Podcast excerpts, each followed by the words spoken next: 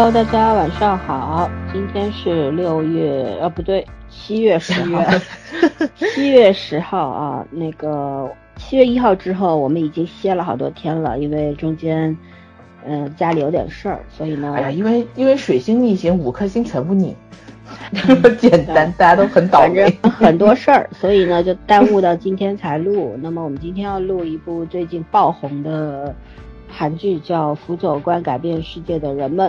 嗯，这个剧呢，卡斯是很很大的啦。然后呢，呃，豆瓣评分是九点零，现在是吧？之前是九点一。总之，这是一部爆款剧，因为它讲的是韩国的直击韩国的政治界吧，然后很敢拍，所以呢，而且又是网飞和 JTBC 合作的，嗯，编编导等一下早儿会介绍，所以说呢，整体水平还是 OK 的。那么我们要聊一下这个剧，这个剧总共就十集，目前八集了，还有两集，第一季就完结了。哦，它还分好几季啊。我还真不对，说是我不知道预定第二季没有啊，反正第一季就十集，因为你一下子讲不完的嘛，还剩两集，对，你怎么反击呢？怎么反转呢？是吧？嗯，对。然后呢，我们先介绍一下我们的微信交流群，然后我们微信交流群的入入群方式在每一集这个节目的文案里边，喜马拉雅和蜻蜓都会有啊，里边有一个我们主播的微信号，添加了之后就可以入群了，很简单。嗯，然后我们请早日同学来介绍一下这个剧的主创班底，好吧？嗯，好的。辅佐官改变世界的人们，导演是郭征焕。然后郭导的话呢，咱们都聊过他的作品了，《K Two 汉谟拉比小姐》。然后呢，还有一部是《妈妈的庭庭院》，应该是一部长剧吧？嗯，对，应该是长剧。然后等于辅佐官是他的第四部作品。然后编剧也很有名，叫李大日。然后《火星生活》跟《打架吧鬼神》，《打架鬼神》咱们应该是在比较短的那种介绍里面推过，《火星生活》咱们也特意去聊过作品，也是非常非常厉害的一个编剧。主演就更牛了，卡斯很大嘛。老三说了，这李正宰，这是中五路的男演员，对吧？这过来过来演那个什么了，过来演。电视剧的男主，十年以后回归小荧幕，小没错没错没错，改变世界的人们，对。然后申敏儿是好久好久没有出来演过戏了，哦，这里面是哇，知性又又美丽的一位女女议员，对吧？嗯。然后还有就是一直在演女配角那个很漂亮的李伊利雅，嗯。然后是那个小的实习实习生是叫金童俊，然后剩下的一些配角都非常非常厉害，像那个郑雄仁啊，然后那个郑振荣啊，金甲洙啊，这都是咱们在传统的韩剧里面经常能看到的一些个脸。老三刚才也说了，这个电视剧不长，只有十集，而且每一集就六十分钟出头，我看到最长的好像就六十六分钟。然后豆瓣评分是九点零，百分之六十点三的人打出了五星的高分，目前已经有将近三三千人过来打分了，就证明咱们这边看的人还是挺多的。IMDB 这边的评分是八点四，也是相当高的一个分数了。然后剧情的话呢，我就念一下豆瓣上写的吧。就是这是一部讲述了聚光灯背后操纵这个世界的真实政治玩家们的危险赌局，将描写指向权力顶点的超级辅佐官张太俊的炙热的生存故事。然后郑载饰演的就是张太俊。然后他是四选议员的首席辅佐官，以第一名成绩毕业于警队，活跃在搜查前线，但为了拥有更大的权力而进入了国会，是一个把不可能变成可能的超级能力者。他有着出众的直觉和冷静的判断力，自在地游走在边界线上，以偏执的胜负欲把辅佐的议员推到了党内代表的位置上。但他并不满足于现状，指向权力顶点的更大执念隐藏在他柔和的笑容下。然后申敏儿饰演的女政治家江善英当选了比利特区呃比利选区的议员，然后并成为所属党派的发言人。他的这个 剧情简介 有点像人物介绍，对，嗯，电视里面演的那个剧情要比这个复杂的多，嗯，每一个人物。几乎在每一集里面都有非常重的戏份跟非常长的台词，所以这个这个剧怎么说呢？就是我记得花花好像点评了一下，说是有的时候得暂停一下，你才能明白缓一缓台词在说什么，因为它的节奏太快了，很像美剧。对，所以这个很好看，真的很好看。这是而且我觉得真的很需要全神贯注的一这半年来，没错没错没错，嗯这半年来最好看的一部韩剧了，终于有好看的韩剧的那种感觉。嗯，然后下面让老孙来讲一讲这个辅佐官背后的一些故事。嗯，先科普一下，也不算科普吧，我也看了一下资料，说韩国国会啊，总共只有三百个席位，然后呢，韩国国会选举是四年选一次，那么这个里边张俊泰、张泰俊的上司啊，这个宋议员就是四选议员，刚刚早上说了嘛，连任四届，就是当了嗯。十六年的议员，没错。这老狐狸厉害了哈，然后呢，嗯绝对是一个非常资资深的官场老油子，政客对官场老油子，然后呢，我们也知道啊，韩国他这个这些政治家也好，议员也好，怎样也好，其实包括总统，其实他们到底能不能改变韩国这个社会呢，或者改变世界呢？其实我看到这部剧的这个名字的时候，我也是一笑置之啦，因为我们都知道 韩国整个国家是被一些豪门大族、财阀控制的嘛，控制对吧？啊、嗯政政治政客其实也只不过是他们的枪而已，那么大家就是互相合作利用的关系，各自得到想要的东西而已。然而，反正不管怎么样吧，不管是什么性质的一个社会组成，一个政治界的组成，反正最终老百姓也只是给我饭吃的就是好官，不给我饭吃的就是坏人，对吧？嗯就是这个怎么回事儿。那么继续讲韩国国会的议席呢，它有三分之二呢，呃是分地区直选，三分之一是按政党得票数比例分配，也就是刚刚早上提到这个姜善英议员呢，其实就是比例分配来的议员，对吧？呃，而且女议员呢，在我们也看到了是非常非常少的，大概总共也就出现了正是出现的就两位，嗯、台词当中还有几位是吧？对，嗯嗯，好的。然后呢，其他的话，我们我们讲一下，就是其实是这篇文，这个是一个韩民族日报六月三十号的一个嗯评论了，它就嗯很长，那我就主要讲一讲，就是说韩国的呃政治圈负责政界新陈代谢的人群，其实是幕后工作的两千七百名七百名参谋人员，也就是。对，辅佐官啊、秘书官啊、秘书啊、实习生啊等等。那么每个国会议员办公室呢，就配备九个办事人员。我们在这个剧中看到，这个宋议员的办公室好像只有加上辅佐官的话，只有五个人、六个人，对吧？嗯也没有达到九个的数字。然后呢，嗯，这个片子呢，主要是把辅佐官啊这些幕后英雄啊，或者也不能叫英雄，就是幕后功臣带到了舞台中央啊，让这个嗯这些权谋啊、政治斗争啊、谋略啊、党派内外的各种各样的战战战斗啊，嗯，这些硝烟啊，全部摆在了普通观众的面前。其实我们看美剧啊什么的，看过《纸牌屋》，对吧？看过以前英剧的《士大臣们》等等等等，其实对对电视剧以政治为题材并不陌生。但是呢，韩剧韩剧也很喜欢拍政治题材，可是这么 这么正式的、这么大名大方的，对吧？大拍政治圈的好像很少。对，很少，就是它整个的故事全都发生在政治圈，这个这个是第一次，其实生态圈以前好像都是讲什么法官呐、什么对以警前就察、会刑侦啊这牵。扯到一点点那样子，对对吧？政客也只是做一个配角，露一下脸而已，对对，嗯，然后呢编，剧可能还是挺会写生态圈的。嗯，对，编剧因为编过《火星生活》嘛，你看他把一个很沉重的一个题材写的还是很接地气儿，很对，很你想他。写《汉谟拉比小姐》的时候也很蛮厉害的。没有没有没有，他没有写过《汉谟拉比小姐》，导演拍过《哦导演汉谟拉比小姐》拍的啊嗯，编剧李大日就是那已经写过很牛了，火星生活》和那个。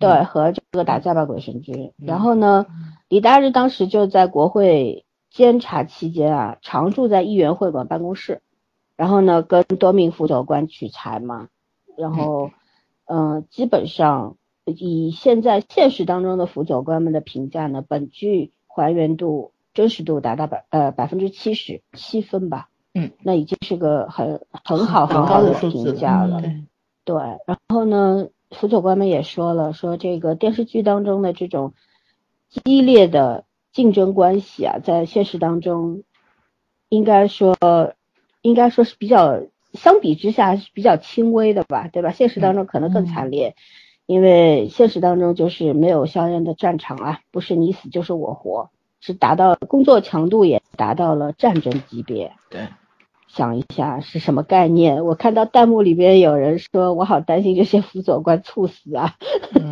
这没日没夜的，晚上也不回家是吧？啊，嗯睡在办公室。亚洲人民对于加班这件事情没有什么感觉。呃，尤其是韩国人啊，嗯对，基本上就是这个样子。然后呢，辅佐官们也对李正宰这个角色也提出了一些看法，就比方说李正宰这个角色呢是有夸大的成分的，嗯，对。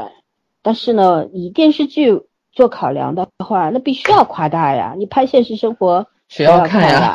对啊，那多枯燥啊，是吧？对，然后呢，我我再补充一下啊，这里边那个韩道静，金童俊饰演的，我必须要说的，金童俊是我们家朴炯植那个胡团里边的成员，胡团，帝国那之小孩小孩一看就一脸懵逼的样子。对他其实有拍过，我看了一下豆瓣，也有对叫那演过十部，嗯。对综艺啊电视剧都有演过，但是呢嗯。没有什么印象，总算就等到了一个很好的剧本，然后我觉得他在里边的表现还是不错的，对吧？把一个嗯。有理想，然后懵逼的这么一个 实习生的那个状态写出来了，热血青年啊，还是不错的，特地要为他叫个好。嗯。那么我们今我们现在就我们原本呢，我们大纲上面接下来就要提问了，因为遇到这种比较深刻的剧啊，我们也不知道怎么去说，基本上以提问的方式去展开的。但是呢，我想第一个加一个问题，就是你现在看到第八集，你觉得一个整体的感受是什么？如果你要打分的话，你打几分？超纲了啊，超纲了，亲。没没有超纲啊，就大纲上没有的都算超纲。大纲我写的，我想加就加，赶紧回答。嗯，早想好了吗？你你再再再说一下问题。打分打几分？嗯整体观观感简单的讲一下。不就还差两集结束吗？其实，嗯，怎么说呢？我反反正我我觉着我有点可惜，你知道吗？我就恨不得他十集全出来看完了，因为是第嗯，八集卡这个就这个关键挺挺腻味人的这个点儿这个扣儿，对，所以我觉得在我这儿分儿应该挺高的了，我能给他到八点七，目前来看为啥八点非要多个七，零点零点二呢？对 对就不能取个整吗？我觉得肯定比八这这一剧肯定比八点五要高。嗯它其实七八集有那么一点点放缓了，我觉得是为了九十集放大招，我是这么感觉的。对，所以这是一个故意设的这么一个扣儿在里面。对，嗯、但是你就是从他那个一气呵成的，因为我是一口气看下来的嘛，我没有断点，我不是分两天看，我是我这是今天一天看的，今天什么也没干，光在家看他了。这剧确实很好看，这剧 一口气我今天什么都没干，所以我觉着，嗯，八点七分吧，从完成度到演员演技，我就特别认可老三说那话，因为老三夸李正宰的演技，老三说的是他完全没有从大屏幕到小屏幕上那种违和感，就融入的特别好。我也很纳闷儿，就是这个人这演惯了电影的人，他其实可能到电视剧里面会有不适感，就跟咱们当年看周冬雨，你哎，这姑娘怎么一到电视剧里演戏就那样了呢？她那是最明不不要显的一个吐槽人家。对，我就是说，就是说他那个是很明显，你就能看出来是那种不适应。调教的功力，我觉得有点关系。然后这也有天赋和经验也有问题嘛？对对对对对。然后咱会看到很多那种资深的演员啊，他会把这个化解的很好，但多多少少你是有痕迹露出来的，但李正宰完全没有。嗯，嗯，这个是是我觉得怎么说呢？是他这种适应性变色龙一个很高的，我觉得这就是就是天分问题。嗯对他这个人就是你在什么样的环境里面，你给我一个什么样的场景，我能马上投入进去。其实这是一个特别难的一件事情，因为电视剧跟电影就真的是完全不一样。嗯对。所以怎么说呢？我觉得他这个剧一个是剧本好，一个是导演好，还有就是演员找的太对了。嗯啊，我这敏儿倒是让我觉得得。眼前一亮。没错，嗯我嗯第一次觉着申敏儿这么稳。嗯，他以前演戏没稳，就是他以前因为演员都很嗨，对，对，你能看出他是偶像剧演员。嗯，就是他需要别人去带，或者说是就是那种演员之间的互动。但是现在你能看到他稳住了，他是在演他他自己想表达的那那种东西了。嗯这是挺难的一件事，就是可能演员的演技又往上走了一步。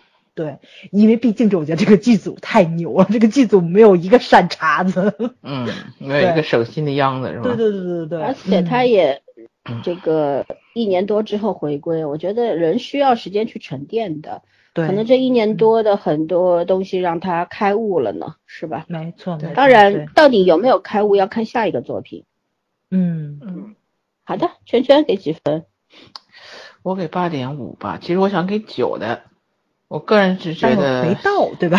对，因为没有结尾之前，我不好说要不要给九，你知道吗？嗯，我是觉得这片子就是一开始嘛，我我我总是担心他会就是朝着秘密森林那方向冲过去，你知道吗？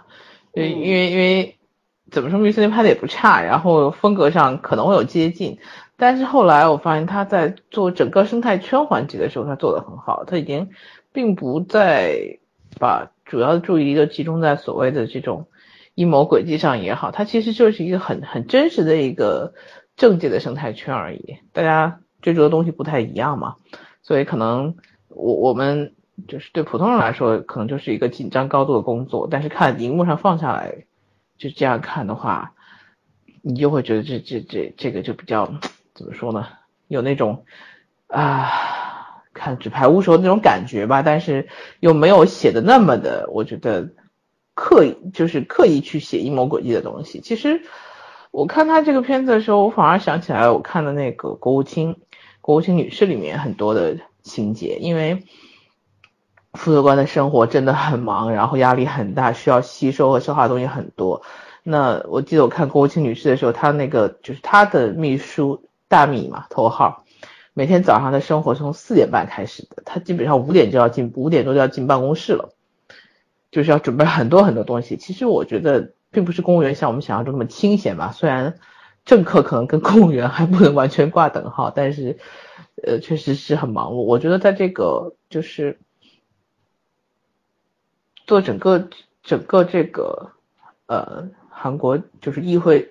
这个这个议会的背景缩影的时候，我觉得这编剧真的挺厉害的，而且编剧确实很稳。他做《火星生活》的时候能把那个英国的片子和美国的片子改的那么本土化也很不容易，嗯，所以我觉得他在本土化上做的也很好。演员是直接加分项嘛，因为每一个演员都很符合这个角色的需求。然后男主就不夸了，男主一直是在线的。我是真的觉得是敏儿让我意料之外的有点惊喜，嗯，对，因为我我实在不太想象他那个外形和那个性格的人去演一个女性政政客是一个什么样的呃风格。反正一开始我是不太看好的，而且我觉得他和李正宰，我没法想象他俩在一起演一对恋人，你知道吗？嗯，但是哎，还还真的不错。然后难得把这个爱情写的如此清流啊，在这个环境里面。对，所以嗯，我觉得八八点五分是很稳的，但是九分，我想看完十集之后再说吧。嗯嗯，说说你看完只有八分了。乌鸦嘴啊，嗯，OK，我是给八分，我觉得九分，豆瓣九分属于言过其实，因为当然嗯这也是因为我自己看剧给分儿一向很很抠，严格对，对，嗯比较抠，所以说呢八分。但我觉得为什么？因为这个剧照这个发展下去呢，我现在没有看到说有预定第二季或者怎么样，嗯但是呢收视非常高，因为它这个片子啊创了最高纪录 GTPC 既了。然收视到这个程度，而且这个政治剧真的是对很惊喜。嗯，对，所以说呢，呃，从受呃观看门槛上来说，它是有一定的门槛的。政治题材，老百姓其实都挺排斥和回避的，不管是哪里，包括我本人，我对政治题材题材并没有什么兴趣。他一定要拍的比较接地气、深入浅出，把事儿讲明白了，我才会有兴趣看，对吧？嗯那么剧情跌宕起伏啊，这种环环相扣啊，打互相套路啊，等等等等啊，我觉得这个东西都是本身作为政治题材的话，都是应该具备的一个基本的构成吧。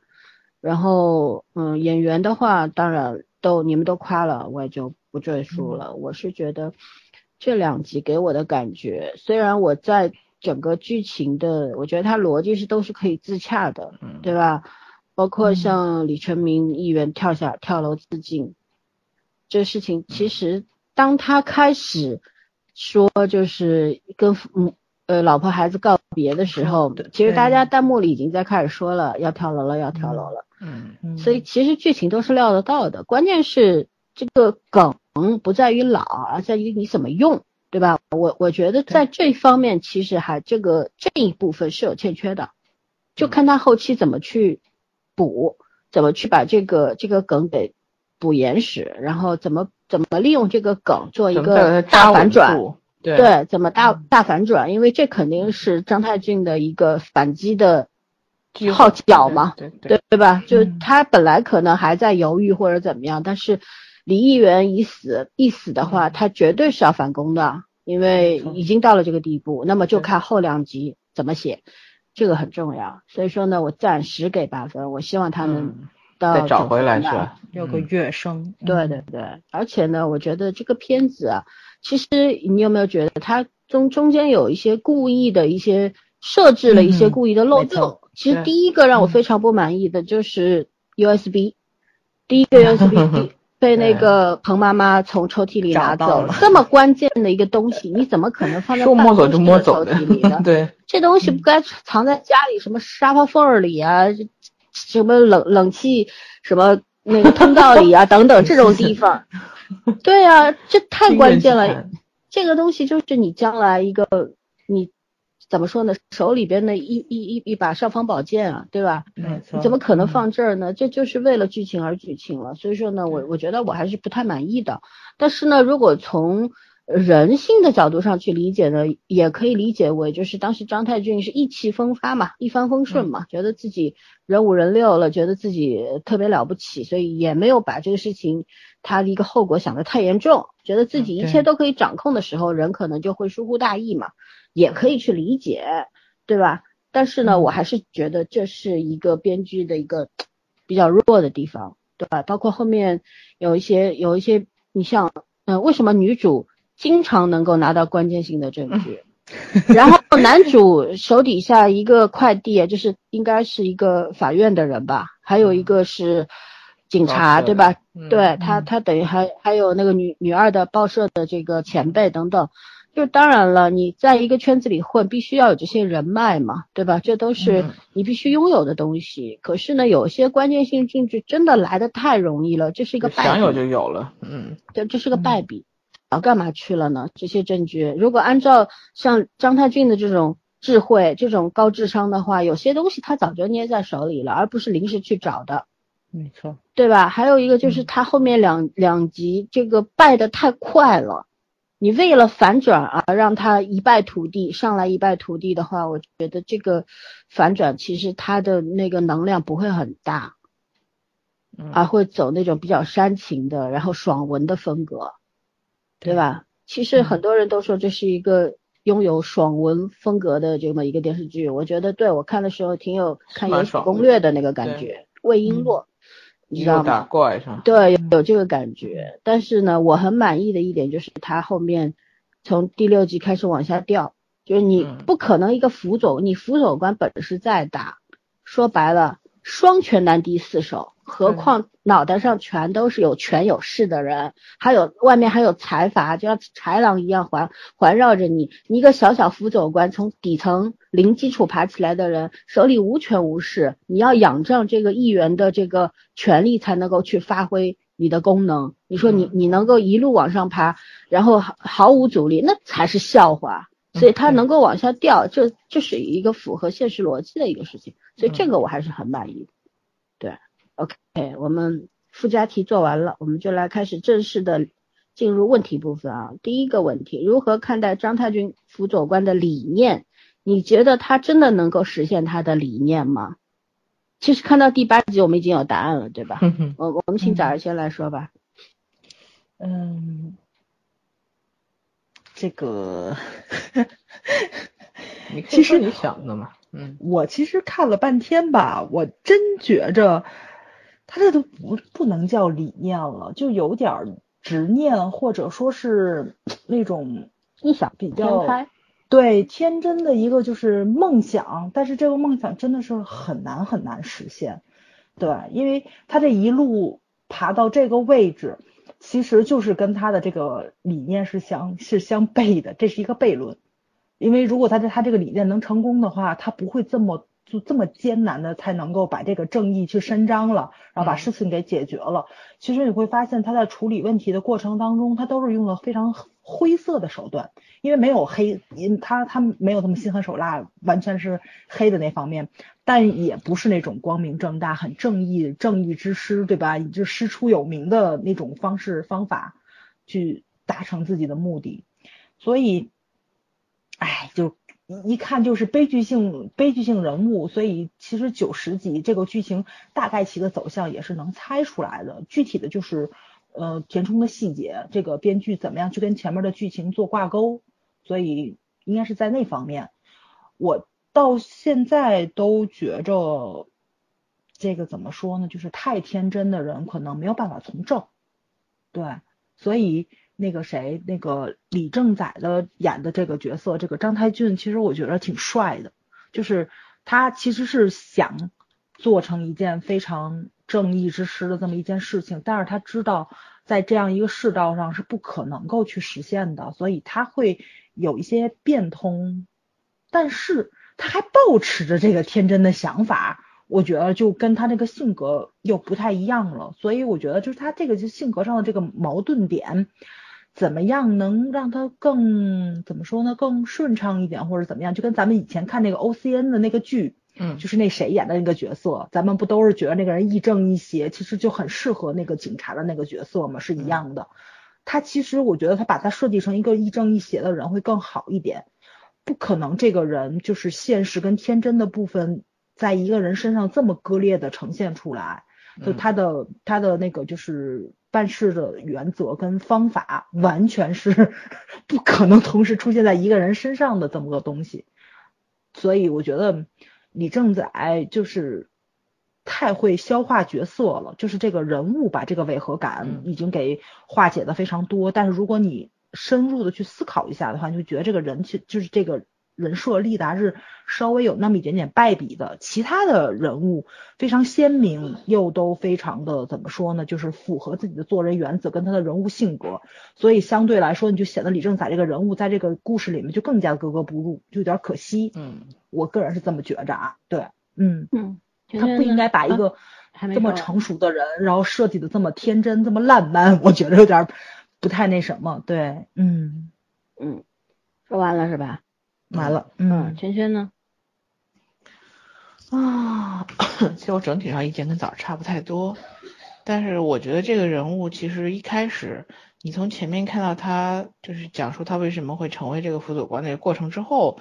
你就知道这个人物不可能。如果如果这个人物到最后变成那个喜剧大结局的话，我觉得现在美剧都美国电影都不这么拍了，只有漫威才这么拍。然后，所以我就觉得这片子肯定，你作为一个普通人，一个正常逻辑下、正常社会关系下的一个普通的这种，你就算再能干，你是不可能跟整个大环境去去去去，有靠个人的力量去撼动整个这个环境和规则，那是不可能的事情。然后，所以这个这个注定不会是个好结局。虽然大家都觉得哦，希望他能再多撑一下，但是我觉得反正结局一定要压一下才是个符合正常的。但是怎么说呢？就是初心不能灭，就是他可能还是会肯定会被打击，然后或者是手段上方法上会有变化。但是呃，我觉得初心和野心这这两件事情还是有有区别的。他起码在目前看起来，他的初心还还在，但是我觉得会随着他在这个圈里待的时间越久，然后他想要做的事情越多，他的野心会越来越大。嗯，所以不支持，对，不知道在哪一天他可能就不太记得他当初进这个圈子的原因是什么了。嗯，这个也是我觉得是很很正常反映人性的一个过程吧。嗯嗯，就是就是有的时候编剧热血过度了，我觉得韩国的好多编剧都是这样，就是一开始他知道要写什么，写着写着什么，就是把自己写嗨了，然后就容易过度。嗯嗯。我的看法跟你们俩完全不一样。我觉得，我觉得他的理念其实就是用与魔鬼做交易，因为他当然他的追求的最终结果，就如同他当时在第八集里面两次闪回的那个口号一样，让我们见见呃。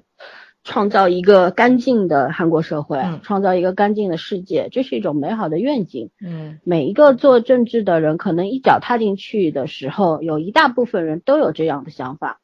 但是以李正宰的，就是以张太俊的智商和他的追求来讲，还有他自己很明白自己出生于底层、零基础、这么毫无背景这么一个状态，爬到辅佐官这个位置，甚至他要做议员。嗯，要加入政界等等等等，以后要拥有权利。我觉得他其实一开始那个口号只是他的一个借口而已，所以他一直在晃动。就像早上说，他觉得这个人物很可惜。我觉得这个人物恰恰很真实，就是他一直是在左右摇摆的。他会去做一些，他会用不择手段这样的方式去达成一个目的。本身如果非要说对错的话。那要看结果和这个结果有利于多大部分人还是小部分人，对吧？如果他争取来的这个结果中间有牺牲，可是大部分人得利了，那么你怎么去评价这个事情做的对还是不对？这个事情就没有办法去评价对错。所以他其实是明白这个道理的，所以他一开始就已经放弃了。善与恶或者对与错的这个较量，他已经放弃了。就一开始就明白，我如果要走上那个位置的话，我就必须要丢弃掉什么。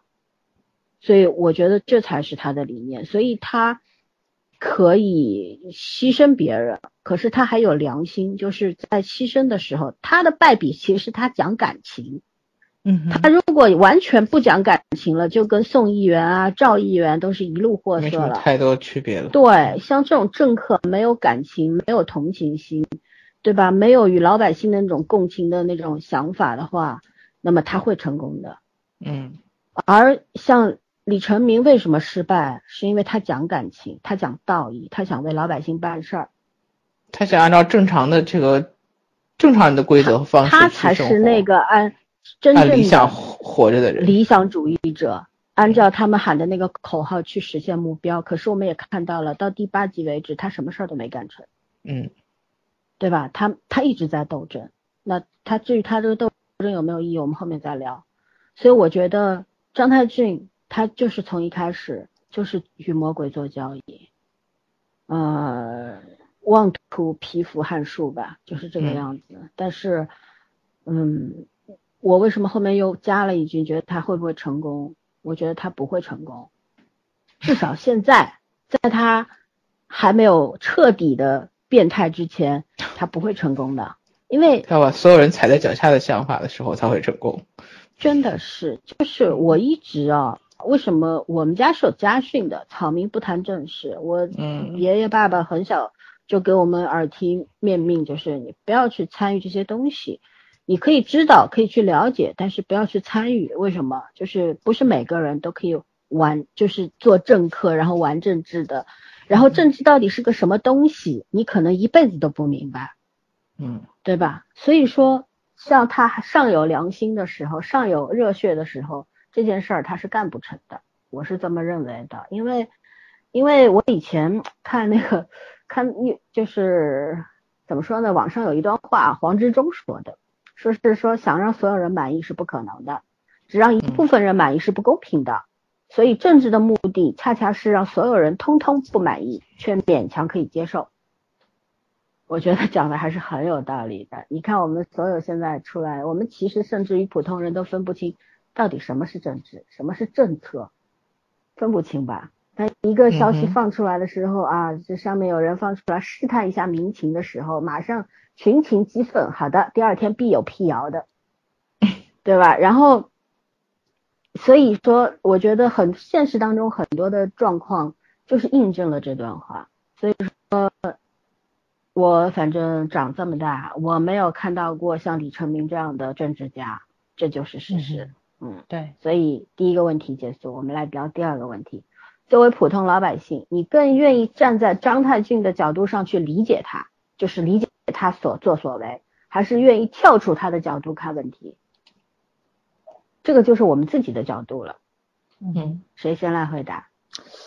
我先来吧，还是我先来吧？嗯，其实我我挺理解他的。嗯嗯，怎么说呢？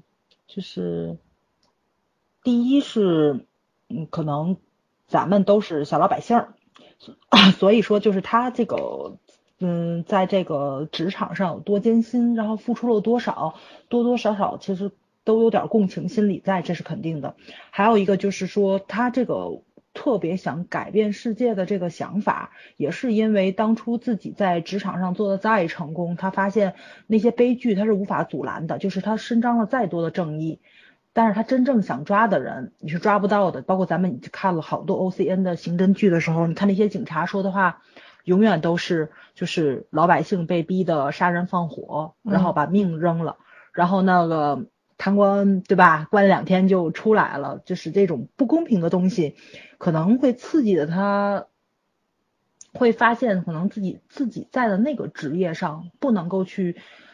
伸张他所谓的那种正义，他就想把这个世界变成那个样子，就是这种怎么说呢？就这种雄心壮志，我觉得多多少少年轻人都会有。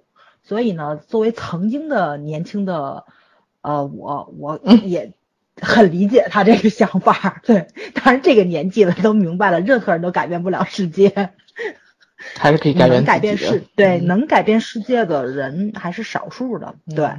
但是他的他的这个勇气，我觉得是特别特别值得嘉奖的，因为很多人可能也就是嘴上说一说或者怎么样的，但是他真正的是用行动去做这件事情了，其实就已经是我觉得就已经比很多人都伟大了这个事情。对，嗯，然后还有就是什么呢？就是，嗯，我觉得他在这个位置上做的很成功，我觉得还是挺难得的一件事情，因为他。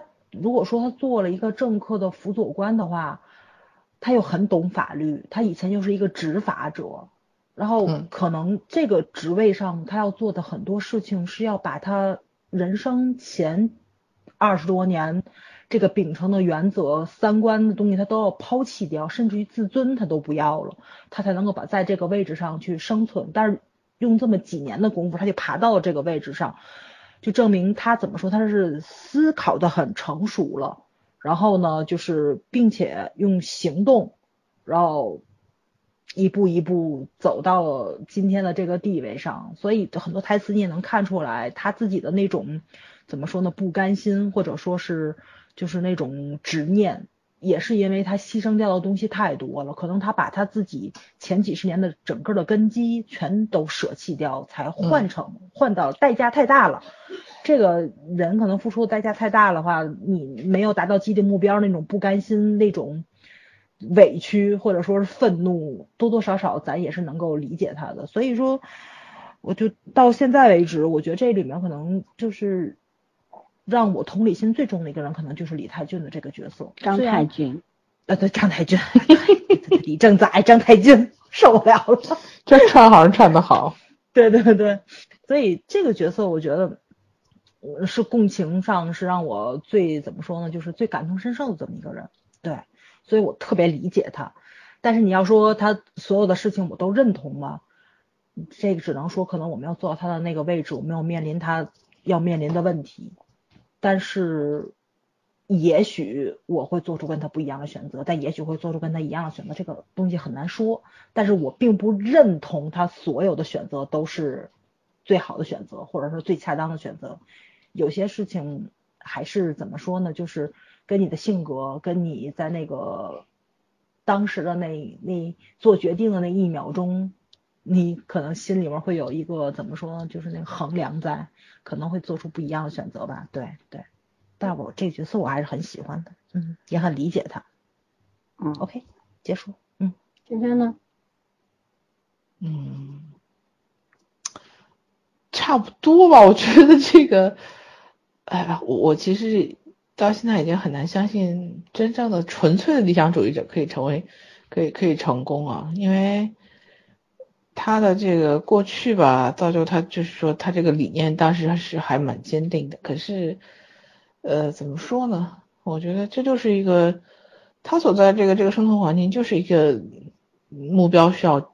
斩钉截铁、不顾其他人的一个环境，所以他现在表现出来的性格上的很多很多，就是人情啊、背负的感情啊这些东西，都就像就像刚刚老师说，他还很人性化，他只要还带这些人性化，然后就想想在这个圈子里不停的往上爬，是不可能的事情。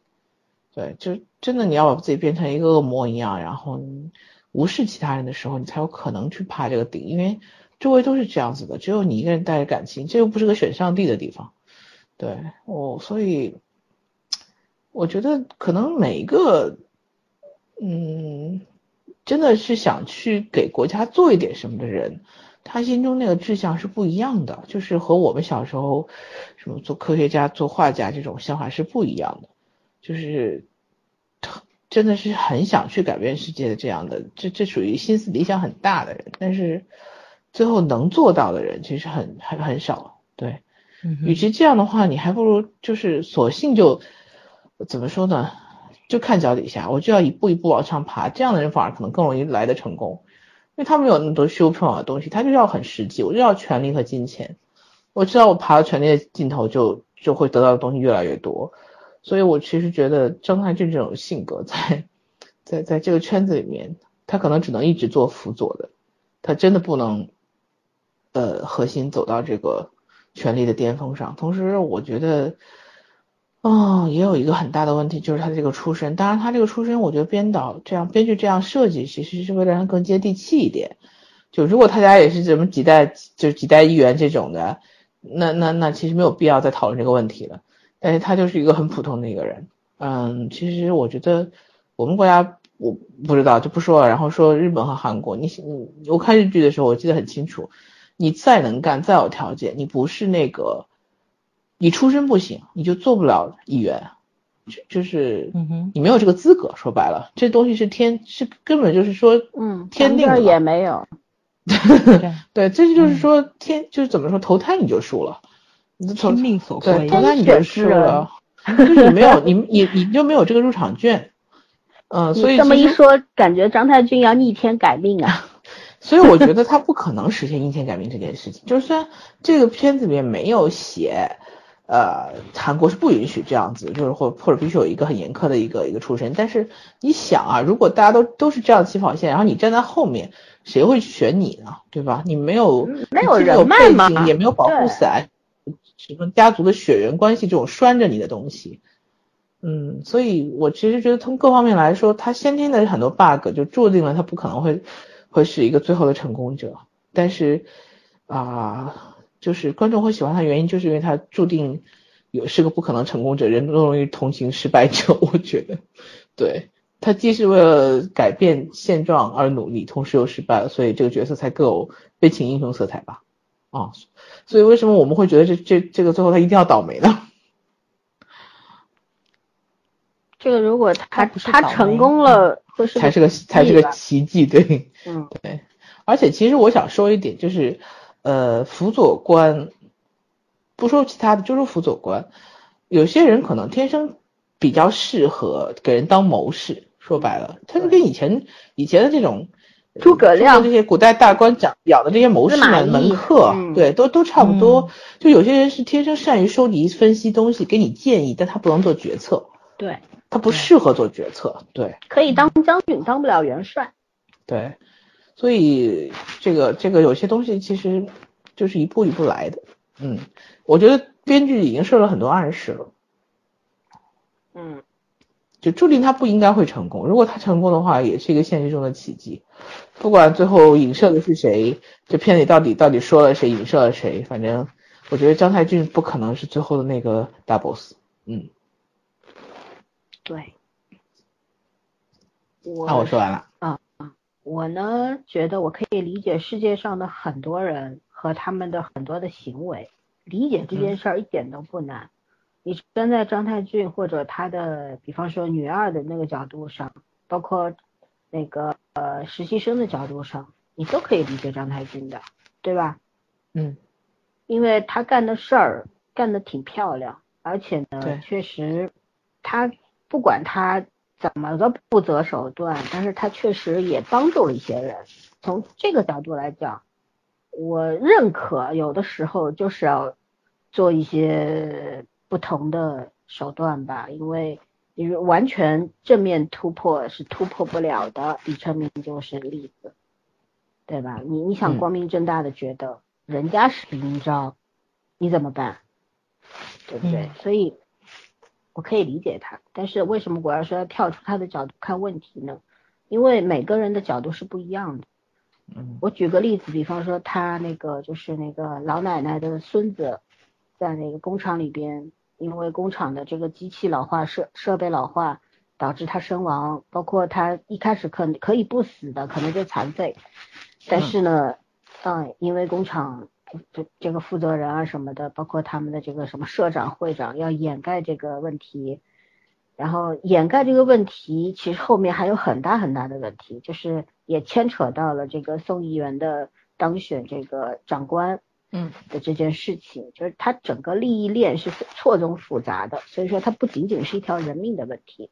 那么我们就跳出张太俊的他这个辅佐官必须要去帮助议员解决擦屁股，我们就跳出这个圈子，我们去嗯想想这条人命和他那个老奶奶。其实这个社会上，可能到我们身边，你没有亲身经历过类似的事情，但是你在社会新闻里你也一定总是会看到，嗯对，看到过这些事情的时候，你会站在当官儿的角度去考虑，还是站在老百姓的角度去考虑？当然是受怎么说，还是受害人的角度吧。对，对所以我我嗯为什么要说要跳出他的角度看问题？嗯我们现在是上帝视角看这个剧的时候，我们去可以理解，我甚至可以理解宋议员，这有多难呢？嗯，对对吧？对，但是如果我放在现实角度，我作为一个老百姓，我理解不了张太君，因为我我不管你用什么手段，达成什么目的，你最终还是为了你自己。嗯不要说什么改变世界，一个人真的登上高位的时候，高处不胜寒，你不可能，而且这个你整个就在一个暴风中心的时候，你身不由己，根本就不可能什么改变世界，你只会被世界改变，你不会被权力改变，这才是事实，对吧？对，所以嗯你你即便在这个过程当中，你说啊，我这个呃为这个什么未成大事不拘小节，那么这些被牺牲掉的小节，他活该如此吗？对吧？这个才是老百姓的角度呀。老百姓真的是不管不管你谁谁当皇帝的，你只要给我吃饭就行。嗯老百姓看的就是一一一日三餐，自己有没有衣穿，有没有房住，等等等等。对，那如果我这个时候连最基本的生活条件都满足不了，为什么爷爷奶奶和孙子不能在市场里面做生意了？那不就是因为你们这些政客和奸商，你们要要呃要要对再开发嘛，对吧？然后背锅的是谁？背锅的就是老百姓啊。就老百姓里面还分两派，一派是得意的，就是那些还、这个物业主啊等等，对他们这个拆掉这个市场还有钱拿的。那么这些租户呢？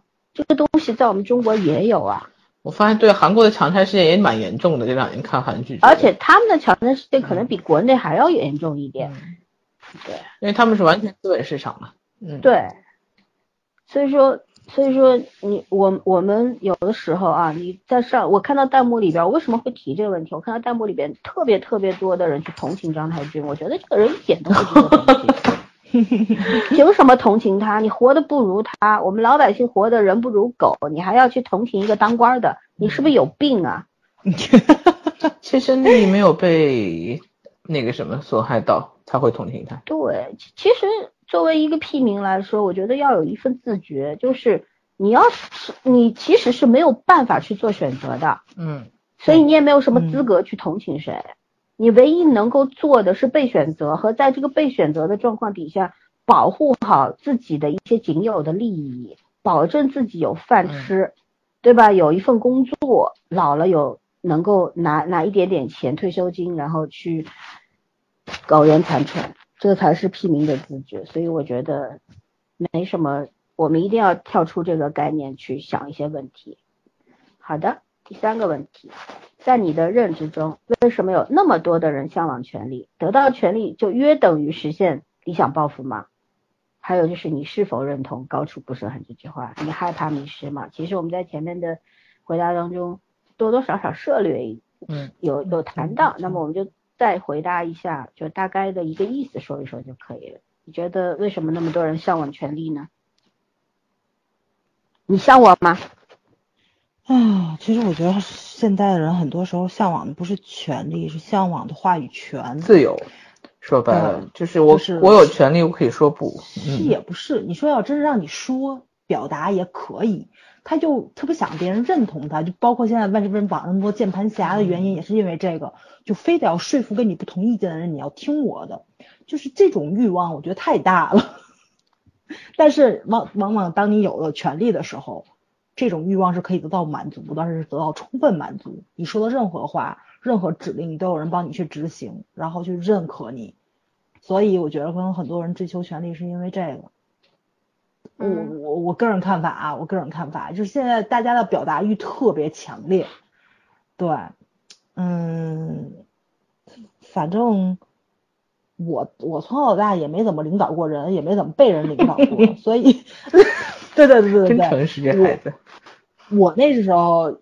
就也做班干部嘛，只要老师让我去管班里的纪律，那么很好。那么我们班永远是这个走道里面自由散漫、最吵的那个班，最有散漫型是吧？对对对对对对对对，就是，嗯，就是你说是不可能这一节课不让人说话嘛，说两句是没有关系的。但是你要明白，就是这屋里只要有三五个人说话，跟一个人都不说话，那完全是不一样的。然后你很小声的说话也会被听到，你会知道这个班里持续性的有那种。臭用我们老师话说，臭格子嘟嘟的那个声音，但是就就是这就是这种东西，我从小特别不喜欢，一定要手背后坐好，然后走路一定要站队，或者说是上课一句话都不让说，啊不让去洗手间，就是，哎，所以我真的很喜欢，可能我觉得就跟咱小时候可能是看很多美国类的那个美剧啊、电影什么，就那种比较自由的课堂，嗯，我很向往。是有一定影响在，这个肯定是有。对我从小就不太喜欢咱们这种比较专制的这种控制性比较强的东西，所以我也不太喜欢控制别人，我也不喜欢别人控制我。对，所以我个人对权力是没有这么大的一个欲望在。而且不是没有这么大，你压根就没有。也有也有也有，谁跟钱 对吧？钱跟权力没什么关系，你。没有任何权利，你也可以挣到一份你自己旱涝保收。可是有了权利，你就不用挣，就有钱了。对，来的比较容易。但是你作为你的话，你绝对不会不会走到这条路上去。因为你从小到大，你的你的想法，你你所做的所有的，你之前铺垫的那三十多年，你都决定了你不可能走上这条路，就是这样。你得受多大刺激，才能突然想起走这条路？给你机会你也抓不住，就是。嗯，所以我很理解张台俊，但他真的很多做法我无法认同，就在这儿，我我我可我也去想这问题啊，把我逼到那个位置上，我会不会这样？但是我我就是没有老师说的，我没法想象给我自己逼到那个位置上去，你逼不到那位置上，谁逼你呀？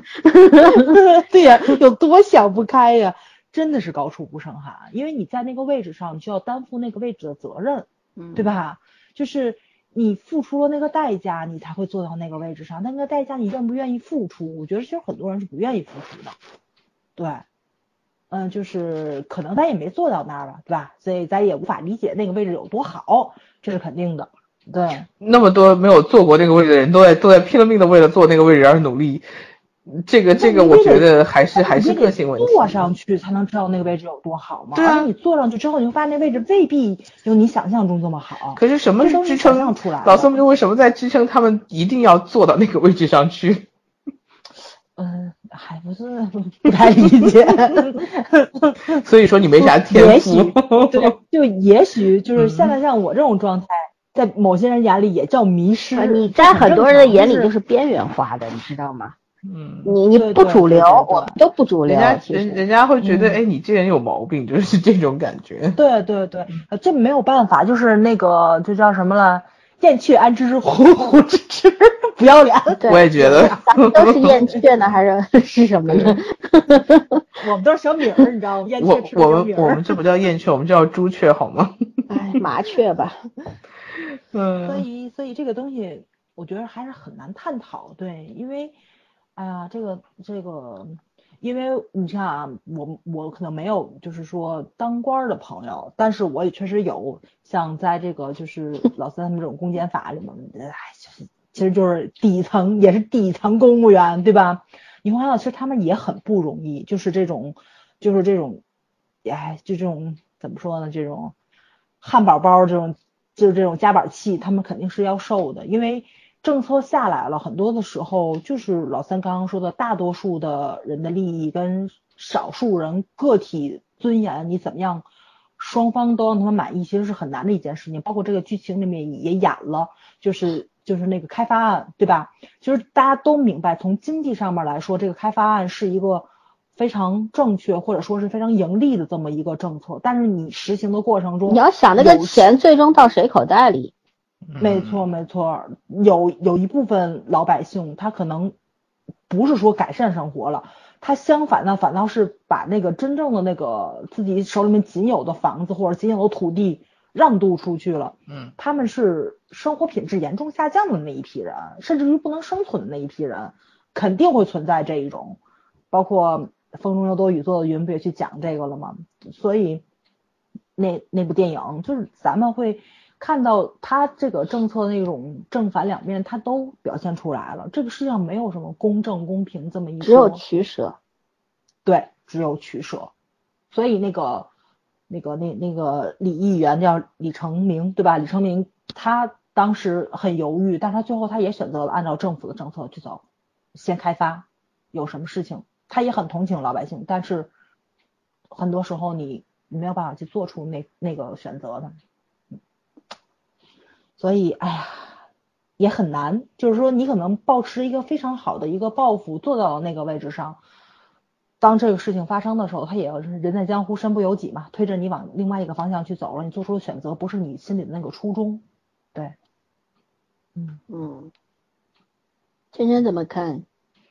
嗯，关于权力这件事情，其实我觉得这是一个有些人是天赋了，有些人真的是野心勃勃。那跟家庭环境、跟社会环境都都是相关的。就是像我们这种，嗯，我说我我曾经说过，我很喜欢一种一一种就是职场生存的一个状态，呃，叫云淡风轻、野心勃勃。但是其实见多你会知道，就是野心勃勃很难云淡风轻。对，嗯，其实说实话，就是这个权力这件事情，不光是存存在于政界，政界只是说它的权力是集大成嘛。那所有的社会系统里面都存在权力的这个争执。我觉得一方面是动物的本能，就是人都要争争这个主动性嘛，就像早说的，叫争话语权。然后另外一方面就是，嗯，就是一种社会体系。你你你看到别人，就是有的时候我们可能只是想让我自己，起码站在我的角度，我理解是为了多一点选择的自由。可是这个选择的自由必须是跟你匹配的这个职能是相呼应的。你不可能是一个最普通的一个小职员，然后你有呼风唤雨的，你有随时随地说哦，我今天什么不想干我就不干的自由，这很难的。所以我觉得，其实更多的时候是一种是一种本能，就是对自由的这个对对权力的追想被压追逐迫。，不想当劳役嘛。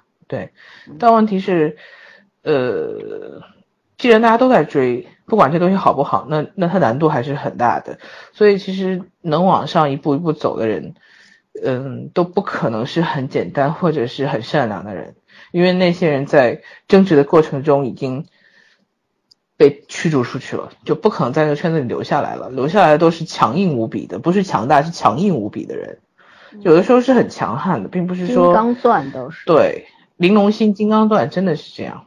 嗯，所以怎么说呢？就是追逐权力这个心嘛，我觉得完全是很正常的事情。可是这个命啊，你你能不能扛到，就是有成果那一享刻。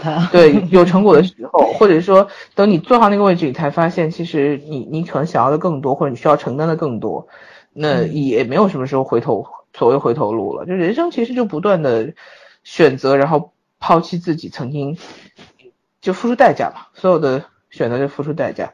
对那我前两天还在网上看了一句话，就是还是很早之前何炅讲过的一句话，说，呃，你你想要什么东西，你就要努力，然后如果你坚就是你要坚持嘛，如果你坚持不下去，你就放弃，但是你也别抱怨。然后就底下现在就评论区很搞笑，就有人说又是喝这种毒鸡汤怎么怎么样，然后评论区就有人说说没有毒鸡汤啊，他并没有鼓励你一定要坚持啊，他就告诉你了，你坚持不下去，你可以放弃啊，但是你放弃不要抱怨，那是你自己选的。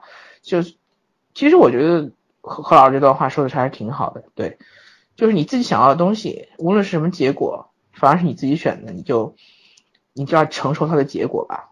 嗯，嗯，简而言之就是不要轻易放弃，但是放弃了你就不要逼对逼。对，你也没什么好吐槽的，那都是你自己选的嘛，对吧？嗯，嗯，所以其实权力是权力是鸦片是鸦片，但是不是所有的人鸦片。其实我觉得像我们三个这种性格，它不可能形成我们的鸦片。对，我想要啊，拿不到嘛。没看到呀，明显没看出来啊。嗯，有还是好的，对啊，就是上嗯这个权利，就是上进心是人人必须就是正常有的，但是这种追就是强大的追逐动力，我觉得真的不是每个人都有的。然后我也记得很久之前有一个老师是商学院的，他就说那会儿不是很流行读 EMBA 嘛，MBA、MBA 满世界都是，他就讲，他说其实这个课呢，你如果不是一个很嗜血性很强的人，就是正常好胜的人，你不要学，读了又花钱又没有意义。他说又花钱又没有意义，因为你骨子里没有拼杀性。嗯，嗯，嗯，对，所有的环境、所有的圈子都是一样的。你要往上走，你必须有拼杀性。你要没有这种，你就是看别人哇，他那个什么每天很帅气的站在这个镜头前啊，怎么怎么样，呼风唤雨什么，看看就好了。那生活跟你没什么关系。嗯，你说这个呢？我早几年的时候找工作的时候，嗯不是去过那种，就是也不是保险公司，就是也是类似于培训课程，但它是专门给成人，就是那种学校啊不是学校了，工作单位的人做培训，嗯就是那种比如销售类的啊，或者说你什么什么团队啊做培训那种卖这种课程的，所以要将跟老板去谈。我记得特别清楚，我当时做就是他们培他们培训我们的时候，在课堂上讲的话，真跟打鸡血一样，每个人要站起来说就跟传销似的，说是吗？现在对，说你自己的目标、你的梦想，然后所有人站起来，啊，我就心想，梦想，梦想不应该是就是比如说你多少岁退休，然后你想过什么样的生活这种吗？不，所以我站起来，我要做经理人，然后我要在多少年之内挣多少万钱想那种，对对对，多少万嗯钱？啊，我心想，哦，还能这样量化是吗？然后我就就就就那就就那一个多小时，我完全是一个懵逼的状态过来的，你知道吧？嗯然后他会把你的人生分成两个选择，一个是追寻快乐，一个是逃避痛苦。我心想，我的人生有这么惨吗？只能分两类。后来我出来我，发现，嗯，还还不错，我还比较正常，不是那么一个容易被洗脑的人。一糊上去就糊墙上了。但是真的很多人就跟我嗯同时去面试的嘛，然后我那都一多半儿人都留下来了，就是转一天还去那个那个什么那个面试，因为大家都在一起嘛，都在一起，就是聊天的时候，我就看他的鸡血真的都被都被扬起来了那种，你明白吧？就像像就像我这种听完之后觉得很懵逼，这个环境不适合我的，非常非常少。就你你其实是那种很很不在他的那个逻辑思维套路里。对对对对对对对，就是他用一个特别宏大的主题，然后把你的血给。给打鸡血了。就是这个逻辑性很强的套路嘛啊。像、嗯，像咱来说，什么梦想啊、人生啊，这个东西跟你这个工作应该是不挂钩的，对吧？我的梦想就是睡到自然醒啊。那我为什么要去 上班呢？挺挺挺有意思的是，对，嗯，嗯，啊，你这一说，我想起来这么一个段子，我还参加过这种培训呢，我还 你你这还参加过你这这种面试，充满了热情。对，没有热情干不了，嗯嗯，我觉得呢，其实我觉得人人都向往权利，只是对权利的定义不一样，嗯对吧？嗯你在任何一个团体哪怕是家庭单位里，你也要做那个掌握话语权的人，话语权的人，嗯对吧？每个人都想成为家庭当中说最后一句话的那个人，就是拍板的那个人，这也是一种权利。对，只是单位大小不一样，对吧？你一旦登上了权力的巅峰，那就是呼风唤雨，雷公电母都不如你。那当然，那种那岂止是什么毒品了？我觉得都也不是春药，那东西我们没有尝过，所以也无法去形容。真的，对对对，听起来有一种遗憾在里面。肯定有啊，但是尤其咱中国人啊，几千年来都是官本位的思想教育方式嘛，千里读书未做官，嗯，对吧？你的这个这个读十寒窗什么苦读十十数年，甚至数十年，然后三年清知府，十万却花银。其实到现在为止，很多人还是这个想法，就最最。清清明显的一个例子就是大家都要赢在起跑线上，嗯，不管你是什么出身，你有多少钱，你把你的孩子拎到那条不存在的起跑线上，逼着他往前走，你在后面挥鞭子，其实难道不就是这种思想作祟吗？嗯，对吧？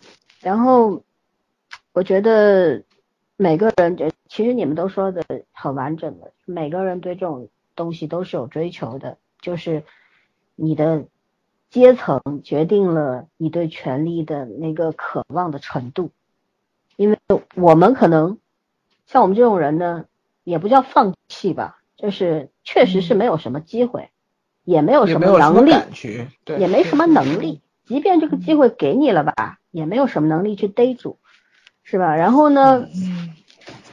可能慢慢慢慢就教育自己，自我教育嘛，教育自己，你跟这东西没有缘分，有拥有了那个东西之后，你可能还不如现在活得好，你可能会很惨，因为你得到的多，失去的更多。一无所有的人才不能没有什么失去的东西，没有什么。光棍不怕穿，光脚不怕穿鞋嘛。是，所以该怎么说呢？所以我觉得人人向往是肯定的，然后呢？得到权利就约等于实现理想嘛？那肯定不是的，百分之一百不是的。你得到了权利，你就想要的更多，欲望是叠加的，对吧？几何型的往上增加，然后你怎么可能说，哎，我一定一旦到了这个位置，我就可以停下来？就像里边张太俊对你呃江江善英说的，让我再走一步。嗯，这句话这句台词特别好。其实，在现实当中，我也听到很多人说过这句话。让我再走一步，我再尝试一下，我再争取一下，有一下就有无数下，走一步你就会走到地狱里面去，对吧？不是地狱即是天堂嘛？但大多数人都走到地狱里去了，因为你的天堂太巧了，你的整体实力与你的野心不匹配，嗯嗯哼，是吧？你再走一步的李太呃张太俊不就这个下场吗？对吧？嗯。其实就是野心勃勃，可是实力不济不匹配。嗯嗯，然后高处不胜寒呢，就应该是《水调歌头》里里的一句 词吧，是吧？所以这东西咱从小就知道，高处不胜寒。当皇帝的没几个有有好好下场，是吧？你像乾隆。这整天这这这六下江南几下江南，那是他爹他爷爷给他攒下了基业，他才能这样。但是他才他算是过得比较爽的一个皇帝，但是不缺钱，对，江山也稳固。你看看雍正，他爹多惨呢，高处不胜寒吗？包括咱们所知的我们现代的近代的一些领导人，真的也没几个能够过得好的，对吧？所以这个东西就不讲这些好高骛远的东西，我们就讲自己。在我们自己的生活当中，比方说你一个同学，你的高中同学或者大学同学，然后本来大家起点都差不多，学的专业一样，大家都住一个宿舍，但是若干年后，我们还在原地，但是人家已经爬到上面去了。嗯，他拥有的肯定比我们多很多很多。但是如果一个人你把他的人生，你能够纵观他的人生，你上帝视角的话，嗯，你就会知道他活得也没有那么开心。而且他可能那种焦虑感要比我们严重的多，嗯，因为他随时随地都很怕掉下去，是吧？这就叫高度震撼嘛。嗯。然后害怕迷失吗？我不当官我也害怕迷失啊，我时时刻刻害怕迷失，好吗？嗯。对我我真的有的时候我我有时候很深刻的一个，因为我我每天都看书，嗯，其实书这个东西，它绝对，当然前人的知识一定是一个好东西。可是呢，有的时候，当同一个问题上面出现了非常多的观点和理念的时候，你怎么去区分？你要站哪一边？你是可以把它综合了、打散了，变成你自己的东西，还是你你要站队？就这就是一个迷失的过程，然后逐渐清醒的过程，这才是阅读的乐趣和它的价值所在。很多人不明白，所以我为什么说时时刻刻都在怕迷失，就是这个道理。包括我有我我也有个很深刻的体验，就是花钱。我以前不记账，我不记账的时候，我每个月花多少钱我是不知道的。其实是是怎么回事呢？是我压根儿不想去记账，我其实就怕知道自己一个月花多少钱，发现自己赚的少，花的多是吗？对我我很怕面对现实，但是当我开始记账的时候。我有我有一个很清醒的认知，就是如果我今天花超了，那明天后天我就不花了，我就要省。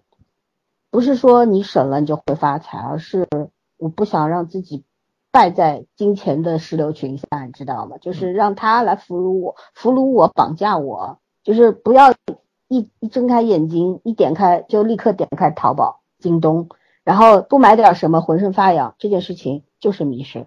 所以说。这个事情很重要，所以我们每个人其实都是要。我插一句话，此处特别感谢一下黄景瑜。啊，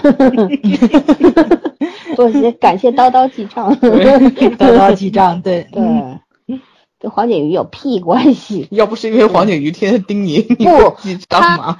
我自从设定了黄景瑜为我叨叨记账的这个呃这个记账的这个怎么，他这个角色应该怎么设定？就是一个跟我对话的人之后。我觉得我花的比较多，因为我我特别想知道，我记一笔账他才能吐槽我一句，我特别想知道他下一句吐槽我什么，你知道吗？所以你无形当中也会多花钱。但是我觉得真正的控制就是，嗯，我想我只买我需要的东西，只花我需要花的钱就可以了。对，其实记账就是一个帮助自己省钱的过程，而不是帮助自己花钱的过程，对吧？OK，我们下一个问题，如何解读江善英议员？他在本剧中承担了何种作用？因为江善英江善英议员反倒是一个亦正亦邪的人物啦。对，嗯，对吧？这个才是小儿非常欣赏的那种。嗯，而且他全程保持清醒，智商在线。你说最后会跟张太俊在站在统一战线吗？张太俊快疯了已经。对，我觉得他应该是继李成明之后能唯一能够拽住张太君的那那根绳吧，那个绳子。对对对对对，没错。嗯，而且我觉得他的那个台词里面，你也能交代出来，她应该出身也是很好的这么一个女孩子。你想想，女性议员那么少，对对对对对，她应该是有家族势力是在背后的，但是你又能看到她可能坐到这个位置上，也并不只是家族势力，她自己本身也有能力，对吧？因为她每一次发生了。任何事件的时候，他没有靠过家里，也没有靠过男人，他没有靠过张太俊，只是张太俊稍微一点拨他，他凭他都是自己去解决的问题。哦，我就特别喜欢就是这个就是这个江议员，我就觉得他那个挺给女性长脸的，对吧？从头到尾都是这是我的战争，这个事情要我自己去解决，从来没有靠过怎么说？没有被包办过。对对对，可能。我觉得在那个环境里面，他也是习惯性的知道了，就是谁都靠不住，只能靠自己。嗯，对，你本身这就是一个雄性的是随时在变化的。没错，没错，没错。女人就是一个弱势群体，然后本身你看，你发现这里面女性又并不抱团儿，因为当时那个就是剧情里面去演了嘛，然后那个他们想通过这种女性被歧视这个。翻身的时候，你会发现很容易某一方面的利益或者说是那个权力的一个勾引，在他们这小团体立立马就就崩了，就。哎，所以这个东西，我觉得它展现的还还是很真实的，就是这个游戏规则可能对女对女性的那种嗯不利的方面展现的还是挺到位的，但是挺好，这部剧演到第八集了都没有。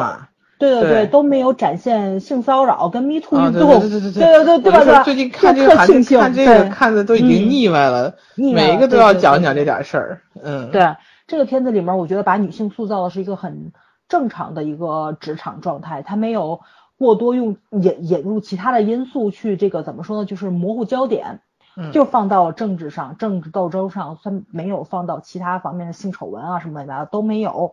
我觉得这这个还是挺棒的，挺难得的这么一件事情。嗯，这也比较偏向于英美那方面的最大的一个原因。对，就比较素，这剧就对是职业剧，就是职业剧，正常对职场对对就是这个样子的。对，然后他没有利用性别的这个因素去吸引眼球，还还挺难得的这么一件事情。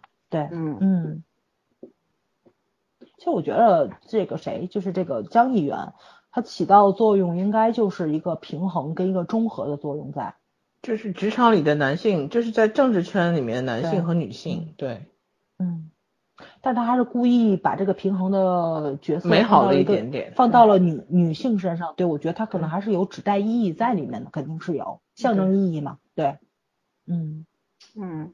嗯，OK，圈圈呢？呃，我其实觉得就是他其实就是平衡了几个职场的点，因为这个圈虽然是个男性化圈子，但是女性肯定也是存在的嘛。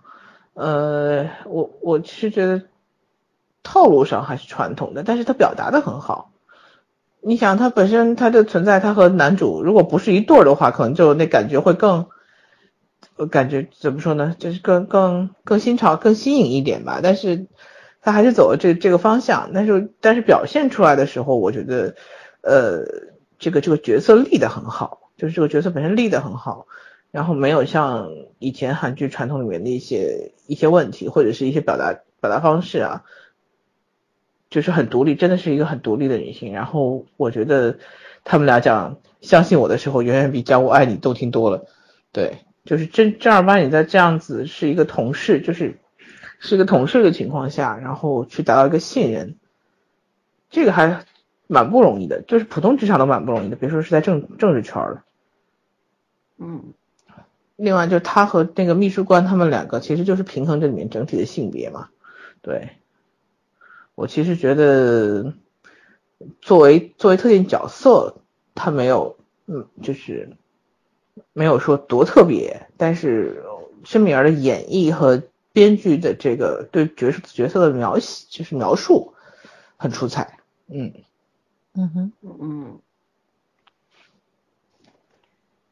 我是觉得，嗯，你嗯继续。没事，我就说他这个秘书官反而 没有在当时《汉谟拉比小姐》里面出彩。嗯，他这个角色的很多的细节还没有展现出来，非常的应该说就是形式化吧。比较简单吧，嗯对吧？嗯他真正为什么要这样，在这个八集里面基本上没有交代过。对，对，就是因因为一个什么事件，然后就是我们下一个来讨论。我们还是要先讲江山英。我是认为江山英这个呢，其实除了你们说的他平衡职场的一个男女比例之外，他没平衡，只是为女性争到了一席之位，嗯，嗯哼，对吧？这我就是要们也存在，它平衡还是做不了。嗯、，对，其实女性议员呢，你在这些国家一直都是国会里面一直都存在的，但是呢，比例上面呢，就是可能是几百比一的那种那种比例吧。所以说呢，这样的角色一定要有，是吧？也算是一种政治正确吧。但至于你女议员在里面干什么，那才是比较重要的。你像江善英呢，她是真的是会去为女性发声的，然后呢，去保护一些弱势群体，对吧？她有她的功能，她也很好的去完成这些她的职责。但是呢，嗯我们也看到另外一位，对吧？他当时不是要告那个是呃叫什么？嗯、议员说他那个侮辱女性啊什么，反过来给了他一个发言人的位置之后呢，立马就倒 戈，就这种对。嗯那那相比之下，江山英就高级很多了，对吧？也可以说嗯江山英是一个非常勇敢的人，就不管嗯他有没有背景或者怎么样，他一路也是非常非常优秀的那种。我甚至于觉得我可以把他跟那个迷雾里边的金南珠。对金南珠去比较一下，他比金南珠出色多了。嗯因为他所在的这个位置，你看他也做过电电视台的这个主持人，做的也是嗯时政类的这个节目啊，非常犀利。这是因为他能做议员，那个只能做主播吗？对，就是他一步一步是有计划，他可嗯他一开始是做律师的，对吧？为女性团体发声，然后呢，走到了这个主持人的位置之后呢，也非常犀利的去敲打这些政客，提出问题，代表民众去发声，然后再走到议员的位置上，他其实是非常有目标的，一步一步往上走。所以我觉得他智商比张太俊高这件事情是成立的。嗯哼，而且他很稳，因为他是有根基的人。嗯，他就很稳，见过大世面，对吧？对，然后也有退路，其实就是你看他被那个两位议员夹击的时候，也是，也就是脸黑了一下，转头就开始保可开始反击了，这是心里有数的人。而反而像张太俊的话，当时被被夹击了之后，还脸都抽住了，就一一 一时之间陷入了迷茫，是吧？然后自我怀疑是什么时候开始的呢？我变成这个样子，为什么忘记了这个那个？所以这两个人物其实。嗯，我觉得是女强男弱更多一点，但是他因为是一个大男主的戏，所以说呢，反而在张太俊这个给了他更多的表表现的空间。对对，嗯，然后呢，呃，我觉得啊，女性的这种议员，她这种官员，其实还带有一种母性的那种光辉在的力量，是吧？对，她是很柔软的。她看到那个。未婚先孕的女孩子的时候，她的那种眼神当中的善意和怜悯，这种东西，我觉得是作为一个拥有权利的人应该具备的品质。虽然我们说，当你拥有这些东西的时候，你就爬不到巅峰，可是我觉得，本身这种这个怎么说呢？他们的这种领域的组成，真的拔在顶上的也就那一个两个。大多数人还是在这个以下的，在分布在金字塔的各个层面。那么每一个层面的人都在完成不同的职责，啊，做他们应该做的事儿。那么我觉得像江山英这样的一个角色，他是很好的去完成了一个作为议员的工作，是吧？嗯，也做了很多的实事。就我觉得这角色，我要喜欢他的程度要大过张太俊。我对张太俊喜欢不起来的。我反而是会欣赏李成明这样的人，虽然我知道他是飞蛾扑火，可是我觉得他是这个世世界的脊梁，你必须有这种人。但这种人大多数都是悲情的，都是悲壮的牺牲品。可是理想主义的坚守者。对，可是没有这些人，这个世界会坠落的更快。嗯嗯，对。好的，我们接下来就要聊聊下一位女性了，尹慧媛，她作为秘书啊。本来是个记者，但是因为她的一篇报道，虽然她不是她主使的，可是她也是经手人、策划人之一。对，导致一个人无辜的人躺在病房里醒不过来，然后他就觉得这个社会他厌弃，所以他要去做一个改变，能够改变世世界的这么，他也是一个理想主义者。然后呢，他对张张太俊明显是有那种私人感情上面的那种崇拜的。所以说呢，他就是这个角色，其实应该是很耐人寻味的。但是我觉得就在这个剧当中，他薄弱了，他没有花很多的笔墨去描述这个人，给的戏份太少了。嗯，演员其实是个好演员，他可以发挥的很好的，但你不给他空间也没有没有用，是吧？对对，但点缀的太过于那个，怎么说不够了？其实。本来就是一个点缀性的角色，然后你他又太薄了，而且他对张太俊的那种忠诚，我觉着有点莫名其妙。对，就是他们两个人的关系其实没有怎么暧昧，但你能看到就是那单方面崇拜嘛，人格魅力正常，这是个在他心目中就是勇士。何况张太俊他自己喊的那个口号，正是他所需要的。他自己改做不了这件事情，那么他需要有一个人在他前面引领他。所以，所以他其实就是这么这么一个位置吧，就是尹慧媛。那我们现在要讨论就是，假如你是尹慧媛的话，你会舍弃掉记者那份工作去做秘书吗？做这个议员的秘书吗？呃，我觉得他其实他他这个就是他这个前因后果他没有交代清楚，所以你现在是只能脑补他当时的那个局面。我个人觉着啊，就是。你从目前来看的话，这个谁，这个尹慧媛不是一个逃避性人格的人，他应该不是因为想逃避那个痛苦，他才换了一个职业，肯定不是。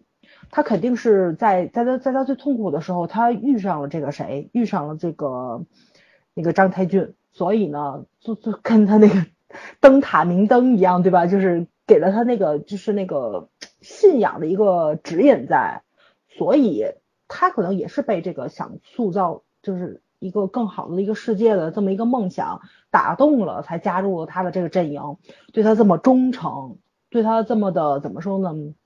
俯首称臣吧，又这么贴心，对对对对，哎，特别对，偶像崇拜，对，所以呢，我觉着最大的原因就是他，就是如果我是他的话，能不能遇上张太俊这个人物？如果说我遇不上这个人的话，遇上了，现在一切的都是就是你遇上了，现在你是他，对，你遇上了，然后你会不会转职？那那那就肯定会，因为我觉得张太君还挺会洗脑的。嗯嗯，好的，圈圈呢？嗯，我其实觉得吧，如果是我的话，我都不一定会放弃那份工作。嗯，也可能他会觉得记者太无力了，就是他只能当一个旁观者，不能当一个发声者。嗯，可是可是其实我觉得这种面试官的角色也也是很无力的，对。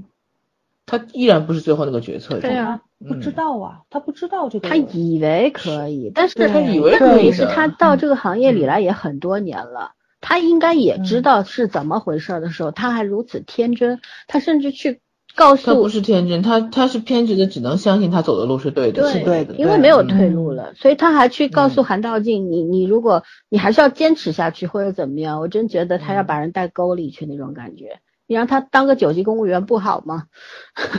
非要让他做这该死的辅佐官是吧？就他就希望别人相信他相信的东西，只能这样了。嗯嗯。被重创之后，不就是只能够去选择一个自己能用愿意接受的东西，然后一个目标。这是人那种本能的逃避逃避状态。对。嗯。我是我的话呢？你说。嗯。没有，我我就觉得这角色其实挺悲情的，对，相对来说，他虽然没有没有给他很多都挺悲情。我觉得他们这个，他们这个，他们这个方式男主男主不悲情，男主是为了他自己的理想去奋斗的，所以他没有什么悲情的成分在里面。嗯，因为我觉得他是有心理准备，会会会发生一些事情的，只是他想象中太过太过于天真了。他把那个结果想的，把自己想的太强大了。太强大了，把对手想的太弱小了，就是这样。嗯，他以为正在打游戏闯关呢，以为自己是魏璎珞，有乾隆罩着。嗯，我我如果如果是尹慧媛，我是两个活儿我都不干，因为为什么？那你要去干嘛？当主播呀？这你要生存下去，生存的方法有的是啊。对吧？但是我觉得，如果是我的话，我被要不我就坚持做记者，那我宁可在那个行业里往上爬呀，爬到有一天我可以做出一点决策，总比在政治圈里面往上爬容易的多吧？对吧？如果大家都卯足了劲往上走的话，你同样的勇气，同样的力量，我在那个圈子里更容易一些。然后在政治圈里面，他就是再打滚五十年。也没有什么用，所以他是我是假设这个立场是他已经遇到了张张太君，即便我遇到了张太君，我我也不会追随他的，因为我觉得这是个危险人物。然后不是每个人都像你这样明智。对，我就觉得我遇到一些危险人物，我心中警钟长鸣，你知道吗？我绝对我欣赏这种人，我坦白说我不喜欢张大军，但是我挺欣赏他的。我是一直秉持一个什么理念呢？就是我觉得每个人生活在这个世界上都是有其价值的，不管你是来添乱的，还是来做贡献的，还是怎么样的，反正你每个人来都是有任务。哪怕你是来当柴烧的。对 你每个人来这个世界上都是有任务的，所以你这每个不同带着不同任务的人，就组成了一个世界。这个世界它反正为什么我们说它不会变好，也不会变坏，它一直是这德行。这这这就是因为其实。并不是真的有人能够改变什么，什么都改变不了，而是大多数人其实都是沉沦的，都是没有用的，啊，只有少部分人在坚持他们的理想，然后再去为这个世界做贡献，然后这个世界才能够保持现在维持原状。所以，我是可我为什么说我可以理解绝大多数人就是这个样子。对，我觉得我也认可每个人存在的那个意义，哪怕他就是个废柴，我也觉得他来总有点用。对，是，所以，呃，就这样，好吧，我们现在继续聊聊最悲情的人物了，李成明议员啊，他是一个无党派的议员，无党派意味着什么呢？就是毫无背景，单打独斗，对吧？那么我们刚刚也讲了，像他的战斗是否有意义？当然有意义了，对对吧？可重点在于什么呢？就是你不择手段达到目的和正面斗争永远离目标很遥远。你觉得哪个更有意义？其实这就是张太君和李成林，其实就是只只带着这两个人物，对吧？你觉得哪个人？不管他们一个活着还是一个死了，我觉得就是他留下的是什么，这个才是重点。你如果是你的话，你选哪个？你选哪种做法吧？应该说是。早柔静给我出难题。那我先回答吧。我我觉得就是刚刚我也讲了，李春明这种人才是世界的脊梁，他们的存在，对吧？其实才能够让人给世界点希望，往光明的地方去前进，对吧？但是越接近光明的时候，其实是越黑的那一段。嗯，是的，但是你怎么样去趟过那个黑暗？一不小心就烧死自己了，需要自己的实力了。嗯，是的。那么李成明显然他没有顽强的斗争到底的那个实力，因为我们也在没有录节目之前也在说，他为什么会跳楼自尽，是因为他其实就是自己死了，张太俊才能够脱困。哇。嗯，没事，老弟你继续。嗯嗯，但如果他不死的话，张太俊肯定会去承认这件事情。其实，对，当然，李春明能够走到这个位置上，一个没有根基的人，一个无党派人士能够走到议员的位置上，按呃剧情里面是交代说张太俊收了五千万韩元什么的，帮他去竞选啊什么的，是吧？嗯。可是我觉得啊，每一个走。呃，能够走到这个位置的人都没有那么干净。对他，要不然那么那么庞大选举资金从哪来？对，就就是这么回事儿，是吧？嗯。那么他其实一方面是为了帮助张太君，成全张太君吧，也不说帮助了，因为自己已经是死局了。嗯。那么就就成全一下张太君。还有一个，我觉得像他这样子一个有很大良知的人，可能觉得无法面对。那个双手上面有脏兮兮的那个自己吧，就是是吧？就很多人他本来是刚的，你让他弯，他弯不下去；是直的，他永远弯不了，就这个道理。那么就是过刚易折嘛，所以李李成明有这个结果呢，我觉得一点都不意外。还有一个呢，就是玩政治这件事情，政治它到底是个什么？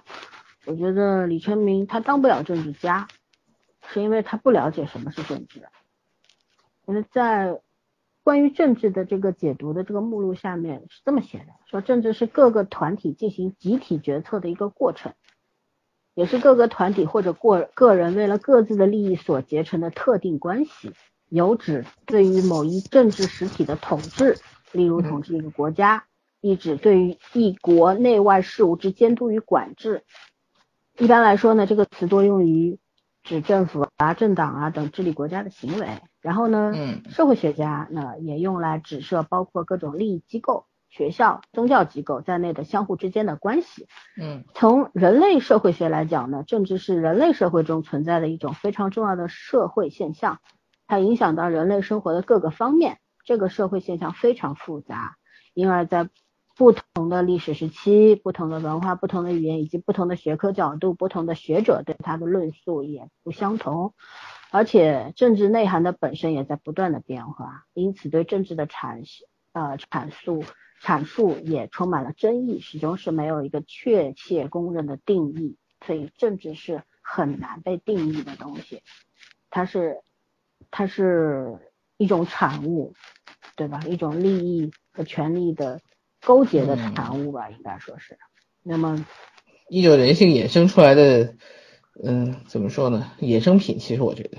对，然后李成明，我觉得他是不懂政治的，他他完全，他所他所有的所作所为，我觉得他只是唯一的愿望，就是他要走上这个位置的原因是他要为老百姓发声，为老百姓去争取更多的权利。啊，权益没有权利，权益是吧？保障他们最基本的生活，嗯，等等。所以他甚至于他是非常有良心的人。所以当他的这个，嗯，办公室的这个招牌砸伤了一个中年妇女的时候，他可以把房子给卖了去赔人家钱。其实这个事情如果追究的话，他可能不需要去承担这么多。嗯，然后。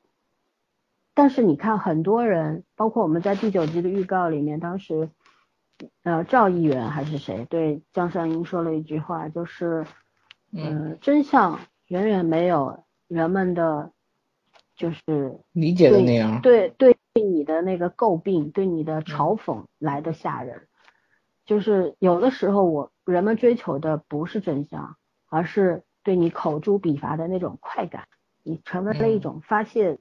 一个发泄物，对吧？一个发泄的途径，所以大家不需要真相。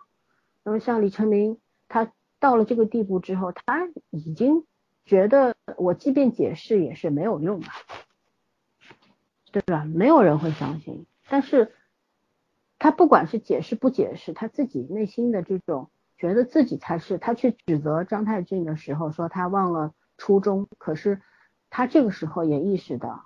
当这件事情被揭发出来的时候，他也意识到，其实我也忘了初衷，嗯，对吧？所以这还是每个人对于理想，然后对于你的自己的一个目标的定义是不一样的。有些人可能就是觉得，像张太俊就觉得我为达目的不择手段是应该的，成大事者不拘小节嘛。但是李成明就不行，就是我不能够容忍自己有污点。但是呢，我就觉得他这一死啊，死的挺好的，真的挺好的。他你看，一个呃为张太君直接让他从这个困境里面逃脱出来了，因为他死了，所有的你要追究追究什么？就像法律上一个案件，如果他的这个嗯受受害者的遗体找不到，那么可能这个案件线索链呃。证据链就不完整，你就不能判他的刑，对吧？嗯。还有一个就是，呃，施害者或者怎么样，他死了，就凶手死了，那么这个案件也就停止了这个审判，因为没有人去获罪了嘛，对吧？那么像这同样的这件事情上面，李春明一死的话，那么这个就直接终止了嘛？不信你们看第九集，就是这件事情就直接终止。终止。对，那么张太俊。给他一个喘息的机会。对，五千万这件事情就不存在了，不成立了，因为没有人来认罪了呀，没有人来对质了，是吧？那么张太君就可以有有喘息的机会，就全全说了。所以说，我觉得是个很好的选择。第第一，对得起自己的良心；第二，也帮助了张太君，嗯，挺好的。有的人他可能觉得，当面临到这种状况的时候。活着是没有没有任何意义的，你活着还有没有任何兴奋点吗？嗯，没有意义了，因为他活着的意义就是为老百姓说话。他当他失去这个位置的时候，他说什么说呀？他什么什么东西都没有了，对吧？但是我觉得这也是个自私的选择，你还有老婆孩子呢。就你当成为成为一个政治家的时候，你就做不了好老公、好好爸爸。没有办法。嗯。我甚至于有的时候觉得这个人为什么他很悲壮，很很可怜，是因为其实他既做不了好的政治家，也做不了政客，也做不了好的家人。但是我们还是需要，只能是做一个好。对，是个好人这是肯定的。然后。我我我我还我已经说明白了，我更认同李传明，但是现实当中更多的是张太俊，对吧？那我我会选哪种方法呢？我选做屁民，我啥都不选。这样，嗯，OK，你们回答吧。萱萱你来还是？你先说吧。嗯，这个怎么说呢？我其实猜的那个第九集跟第十集跟老森有很大出入。我觉着李成民他跳楼最大的原因是他收贿赂了，他肯定收了，只不过他收的这个贿赂只有他跟当事人知道，没有任何人知道。而且呢，这个事情又不小心把那个谁，把那个张太俊给给卷进来了，然后是以张太俊收受贿赂把这个事情爆发出来的。所以说呢，他怕最后查了半天是张太俊帮他背的黑锅，所以他又不想说出真相，他唯一能做的他就是自杀。一个是我觉得他还是有点自私，想把这个好名声留下来。对，还有一个就是他可能。我觉得他自杀还有一个原因，就是因为他老婆跟孩子，嗯，特别斩钉截铁的说我相信你。然后那个时候他可能就是老三说的，他就是发现自己对吧？就这个让很多人都失望了，这个事情也是让他无法接受这么一件事情。包括他在跟张太俊在对话台词里面，他也跟着张太俊说了，我试我尝试过，然后就跟他们同流合污，然后发现这个也不能。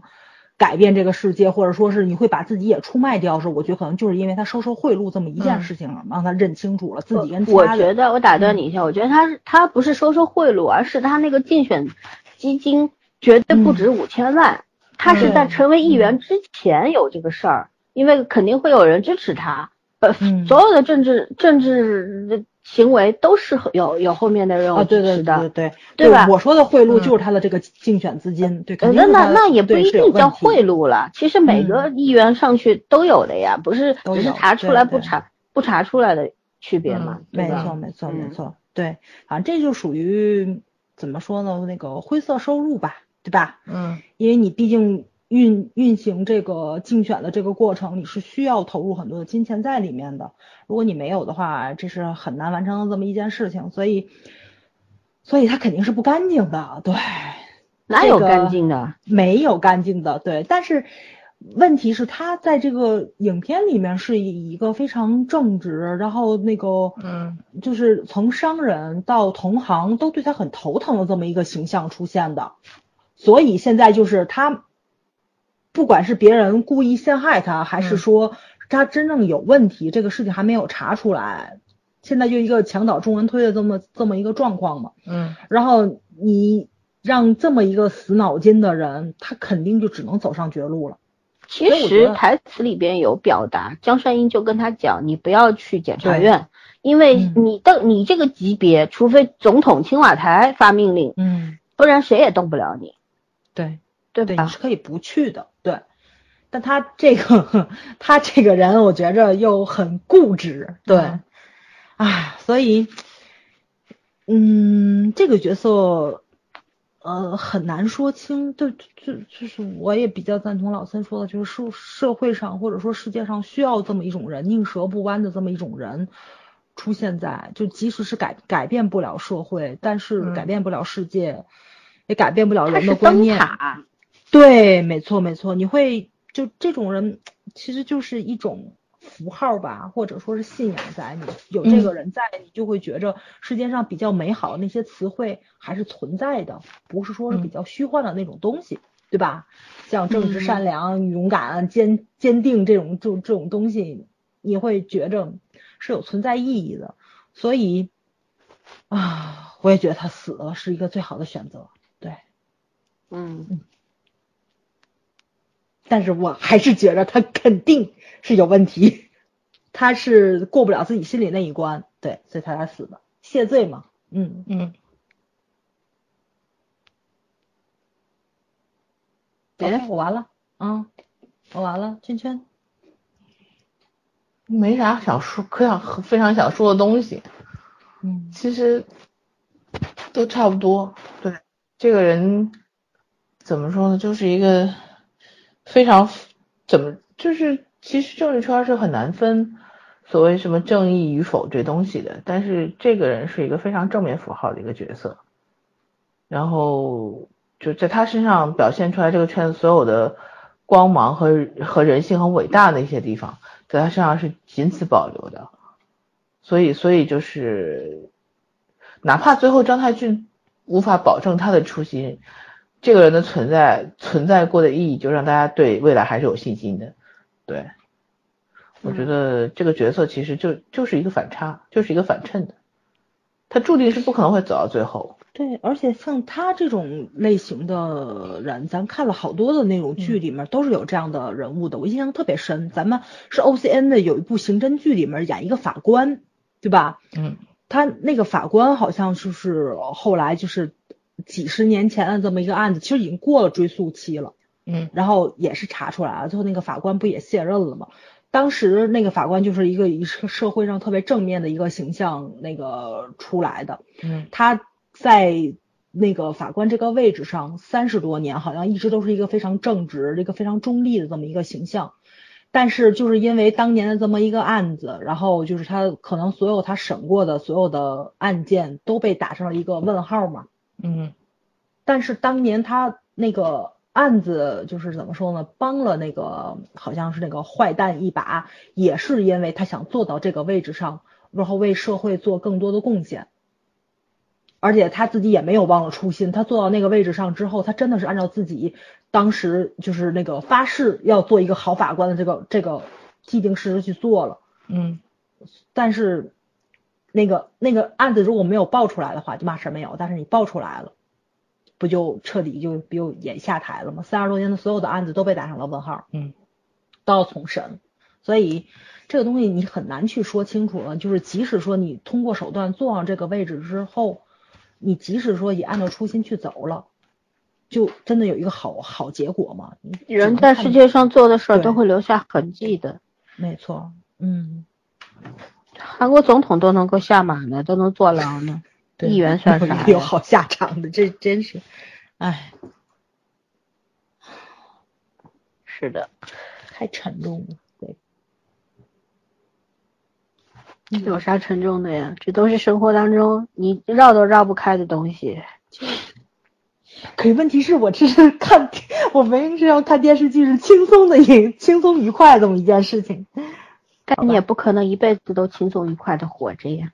嗯哼，嗯，好吧，那既然这个太，反正我们也说的差不多，说清楚了李世民议员的这种存在的价值。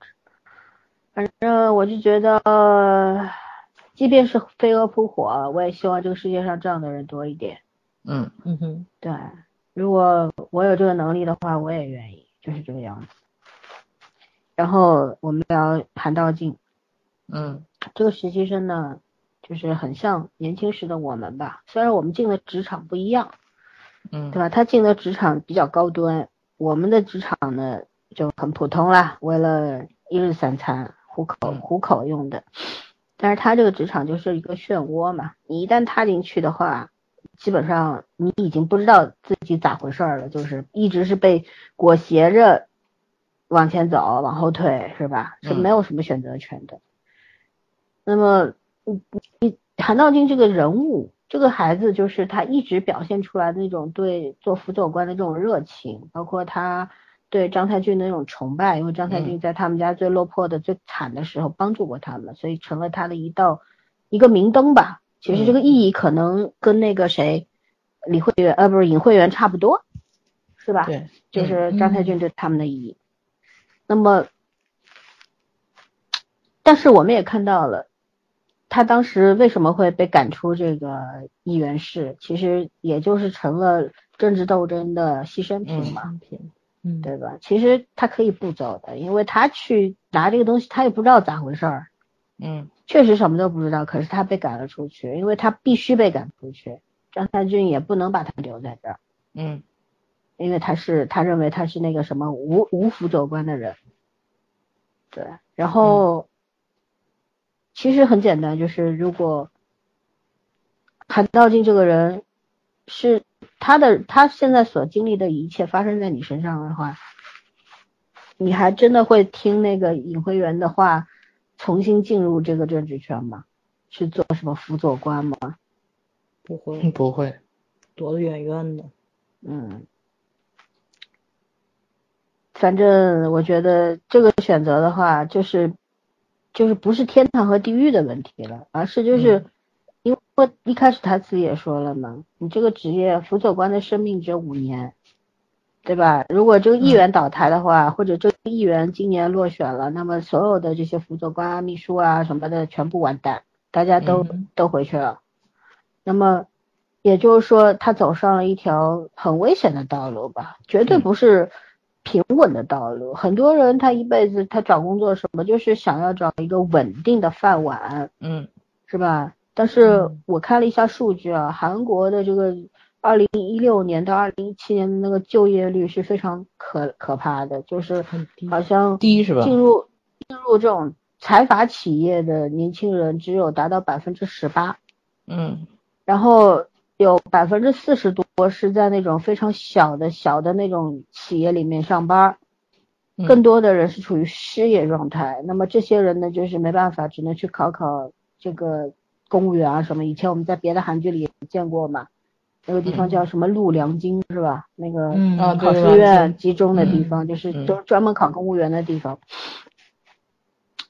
那么像韩道静他他的那个他不是一个有野心的孩子，而是他是嗯一个真正天真的人，我觉得，就真正天真的人才会追随一道光，然后要扑进去，然后被赶了出来，灰心丧气了，被人鼓励一下，哎，又又开始了，又蹦跶了。那我其实是希望在后两集里边，这孩子不要出头，嗯就做一个旁观者就可以了，因为你尝试过一次之后，你也知道自己那个性格啊，你的为人处事的方式，你看待这个事情的角度完全不适合这个圈子，那就再踏进去，那就找死嘛，是吧？嗯就其实我们需要李成明这样的人，可是我们我其实不太觉得我们不太需要张韩道静这样的人。嗯真的有些工作不是谁都能干的嘛，就像电视剧里说的，政治这东西又不是谁都能玩的。嗯嗯，那些老狐狸，还有今天你坑我，明天我坑你的是吧？互相坑，互相设圈套，呃，面面上面笑嘻嘻，心里麻麻批那种。但是你说一个年轻人他进去之后，连张东张太俊都是说扔就扔了，说跑回就跑回了。一个年轻人你进去干什么呢？就就是有些工作你靠理想、靠热情、靠热爱是是没有办法去做的。对，这这就是现实嘛，是吧？那既然都是一生落魄的话，那你就做个平头百姓落魄去吧，那还好一点。但也有可能有的人会想，一样是落魄的话，那我还不如选择奋起一搏呢，说不定嗯还有点什么好结果，是吧？明白，嗯，你所以这问题你们不说了是吧？没什么想说的。是，那我们就我我那我再补充一下，我觉得韩道静这个角色是必须在这个剧里面存在的、有位置的一个角色。嗯，因为他是一一面镜子，就是他其实也能够让张太君看到曾经的自己，嗯是吧？然后嗯就即便是这样的政治圈那么可怕的一个地方，但是你看韩太韩韩道静一开始第一次走到那个国会的那个会议，整个站在楼梯上，他说哇，这个就是我们韩国的大韩民国的这个心脏啊，是吧？嗯在现实当中，辅佐官们也说了，这个是事实。国会确实，它整个这个体系就是韩国的心脏，它是一个做决策的地方。呃，就会对一个年轻人造成一种很大巨大的冲击啊！嗯就是当你看到这么磅礴的这么一个一个场合的时候，你肯定会觉得我来对了，我我就是要为他奋斗下去，或者怎么样，我要成为他们中间的一员。就就像嗯早上说的，到了一个特定氛围，你是很容易被洗脑的嘛。嗯对，但是呢，嗯，这个如如果这个片子里边儿，哎呦，嗯喝口水吧。嗯嗯。嗯如果如果这个片子没有韩道静这样一个角色去做对比的话，我觉得这个片子会很无趣。嗯就其实，即便是美剧一些就是很老谋深算的编剧写的东西里面，也一定会有这么一个毛手毛脚的毛头小伙子，就是或者小小女孩儿，就是那种带着对这个世界的嗯爱，然后那种非常懵懂的那种所谓的理想啊，那种热情一头闯进来，然后可能他会是一个撕开这个口子的人，也可能嗯但大多数他是会被淹没的。嗯哼，对，这其实有一种象征的意义吧，就像所有的年轻人，就曾经的成年人们，就曾经的我们吧，就是那种不管不顾的，嗯，就愣头青，是社会让我们变得圆滑的，教会了你做人是吧？你这么做你会很惨，所以大家都学会了收起自己的棱角，收起自己的刺。好吧，那我们就聊最后一个问题了，灵魂拷问啊，人活这一辈子啊，无时无刻都在面对选择。灵魂拷问：你的选择有多少让你实现目标？实现之后，你对所有的过程都满意吗？嗯，咳嗽的那个人回来了没？回来了。行，还行吗？能说话吗卡住了吗？嗯那你来说吧。觉得除了高考选专业，没什么特别大的选择，嗯没到灵魂上考。这个怎么说呢？这个这个这个拷问这么这么严重的事情，需要摸着良心去做的选择还是很少的。对，除了高考没哎别的了。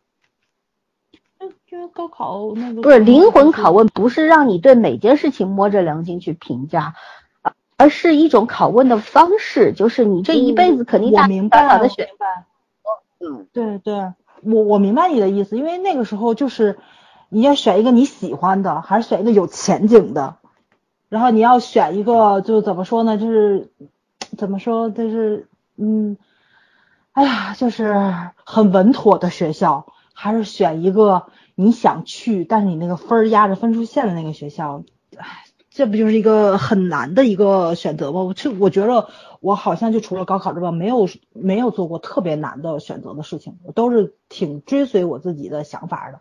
说辞职就辞职了，然后说上班就上班了，说玩儿就玩儿了。嗯，感谢你爸爸妈妈，是你啊很好的这个啊后台，对对对对，确实，那只能说早儿是个幸运的孩子。嗯，嗯，对，对我没有做过特别自己不想做的选择，少，特别少。对，嗯。圈圈呢？啊，我觉得我是一个比较随遇而安的人，真的。大部分时候，我觉得，嗯，我没有很强烈的，就是一定可以或者一定不可以的这种概念，因为我好像也没有什么特别，就是说反感的一些选择，包括别人替我做的一些选择，我觉得我都可以在，就是都是我能接受范围内，只是相对喜欢或者相对不喜欢而已。嗯，没有达到一个什么一定要去强烈的突破它，或者喜欢到非它不可的程度，这我都没有，所以这个这个东西对我来说不存在灵魂拷问的价值。嗯，回避问题。确实没有，因为我我真的是可能，如果你真给我一个我不是很很感冒的东西，OK，我一开始会，嗯，会比较生气，但是我不会抗拒，我没有叛逆心，我从小就没有叛逆心，嗯，嗯，金牛座，嗯就反正都能接受吧，也没有人会强硬的塞给我什么，但是都能接受也是一种选择啊。嗯，对，但是如果如果是一个就是我我我喜欢的东西，你不让我做，我觉得我会有叛逆心，嗯，就我我不会放我不会放弃我喜欢的东西，嗯，嗯，所以你实现了这个之后，对自己所有的过程都满意吗？啊，满意谈不到，我觉得人生在世满意这件事情是一个很难难度很高的事情，因为你你在满我们一开始只是觉得 OK 这个事情结果我是满意的，但是其实过程中间你付出了很多东西，你自己都不知道。就是你你自己没有想过，等到你最后可能达到这个结果的时候，其实中间你失去的东西，你你未必会让你对这个结果感到就是开心或者怎么样的。嗯，嗯我选择的看法我可能比较宽泛。我觉得不做选择，随遇而安也是一种选择，而这种选择难度更大一点。就有一个事情，其实我为什么说无时不刻都在经历选择？其实真的是，你你选择中午吃什么外卖也是一种选择呀，对吧？对于我这样的人来说，我可能就会点多了，因为我都会吃一吃，那就是也是一种选择。所以你要说生活当中没有什么特别大的选择，只有什么，假如说只有高考，那我觉得不是。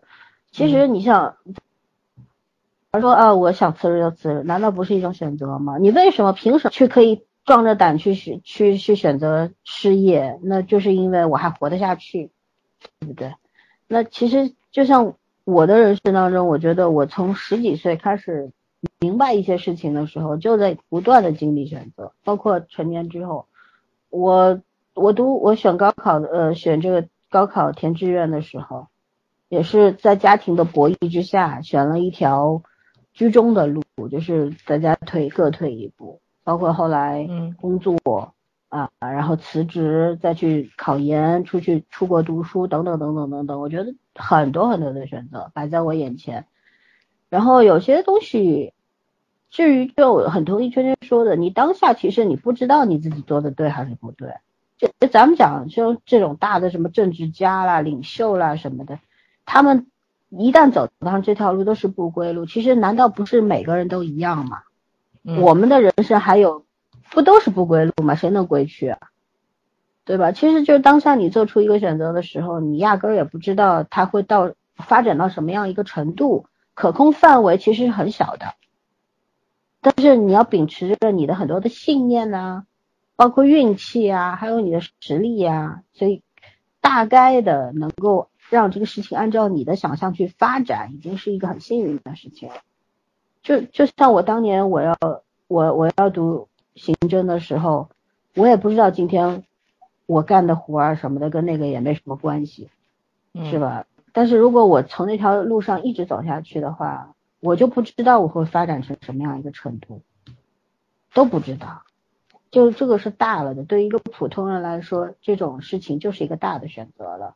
咱们跟那些手握权力的人不一样，对吧？咱们不掌握别人的命运，连自己的命运都掌握不了。但那些人，他他他还要掌握别人的命运，那那就是两个两个这个维度的事情。那要说对我所做的所有的选择都满意吗？我不知道，我现在还没有到去想这个问题，或者说得出结论的那个那个阶段。那么。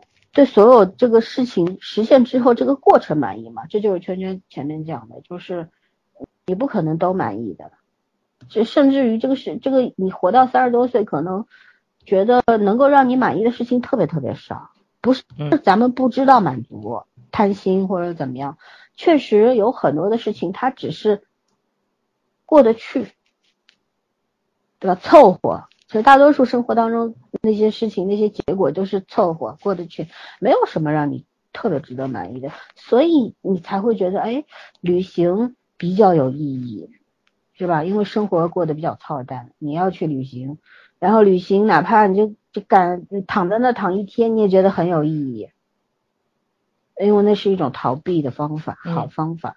然后为什么就像有些人他旅行？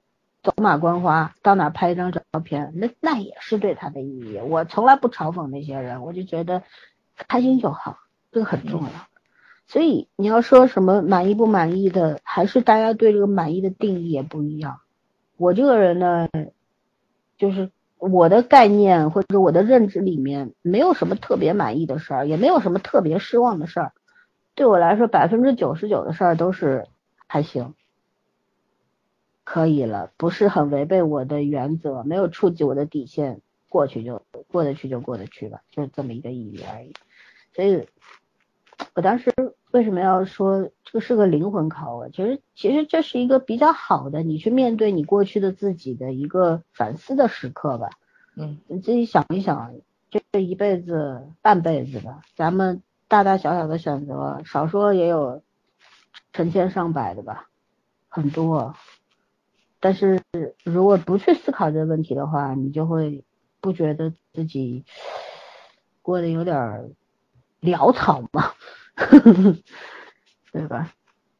那当然，这个问题其实是这个已经超出了这个电视剧本身的范围。但为什么要谈选择？其实不管是这个剧里面的张太俊也好啊，韩道静也好，还是任何一个人，他们都是在人生的一个岔路口做出选择的人。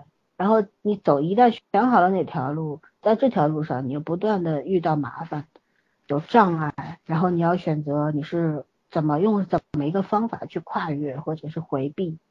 等等，咱在职场上也是一样的，对吧？你在职场上就没有遇到过傻逼吗？嗯，对吧？都遇到过，那也你怎么去面对他们，还是不面对，都是选择。所以说呢，人生一辈子就是就是不断的选择叠加着选择，你走好每一步是不可能的。但是还是这句话，就是不要太早的去放弃，真的放弃了，那就别别啰嗦。我是很同意全真刚刚讲的那一段何老师说的话的，我一直是这个这个概念，就是我对很多人讲也是这样讲，对吧？你要轻易放弃，那也是你的权利，但是你放弃了之后，你要抱怨，那你我就看不起你，就是这个样子。OK，我们辅佐官结束之后，看他后面两集怎么样吧。如果后面两集很精彩的话，我们可以考虑再做一个综合的评价。如果说后面两集不行了，那我们就对这部剧就到此为止，请看下一季了，是吧？嗯嗯，反正今天我们其实这个剧呢，它真的不好讲，因为我们三个都是不懂政治的人，我们从我们的这个主观的角度上面来，我们压根儿就。就不喜欢那个东西，一直处于一个回避的状态，所以咱们为什么是一个边缘的电台？这道理就在这儿了。对，所以说呢，其实我们一开始也不怎么打算去聊这个关于政治题材的这个剧，我们一直更喜欢的是一些刑侦类的、一些伦理类的东西，对吧？嗯。但是呢，最近真的也没什么东西可以聊。好不容易看到了一部很好的韩剧呢，还是想做一下推广，然后也希望在我们聊的过程当中呢，给能够自己互相之间有一个呃提示吧，或者说大家思想碰撞一下，也能够给我们的听众一些，说不定哪句话就戳中你了呢，是吧？嗯，也也有这么一个意义在，所以我们就聊了这个剧，聊的好不好，那也没办法了，聊完了，对，好吧，那我们就。没有什么要补充吗？没有什么要补充。早上有吗？没有，那就到这儿吧。咱们下一步就聊国剧了啊。嗯。OK。嗯。拜拜。拜拜。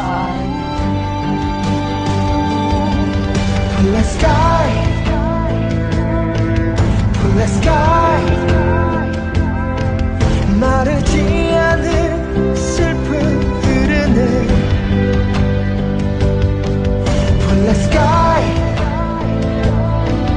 Pull the sky.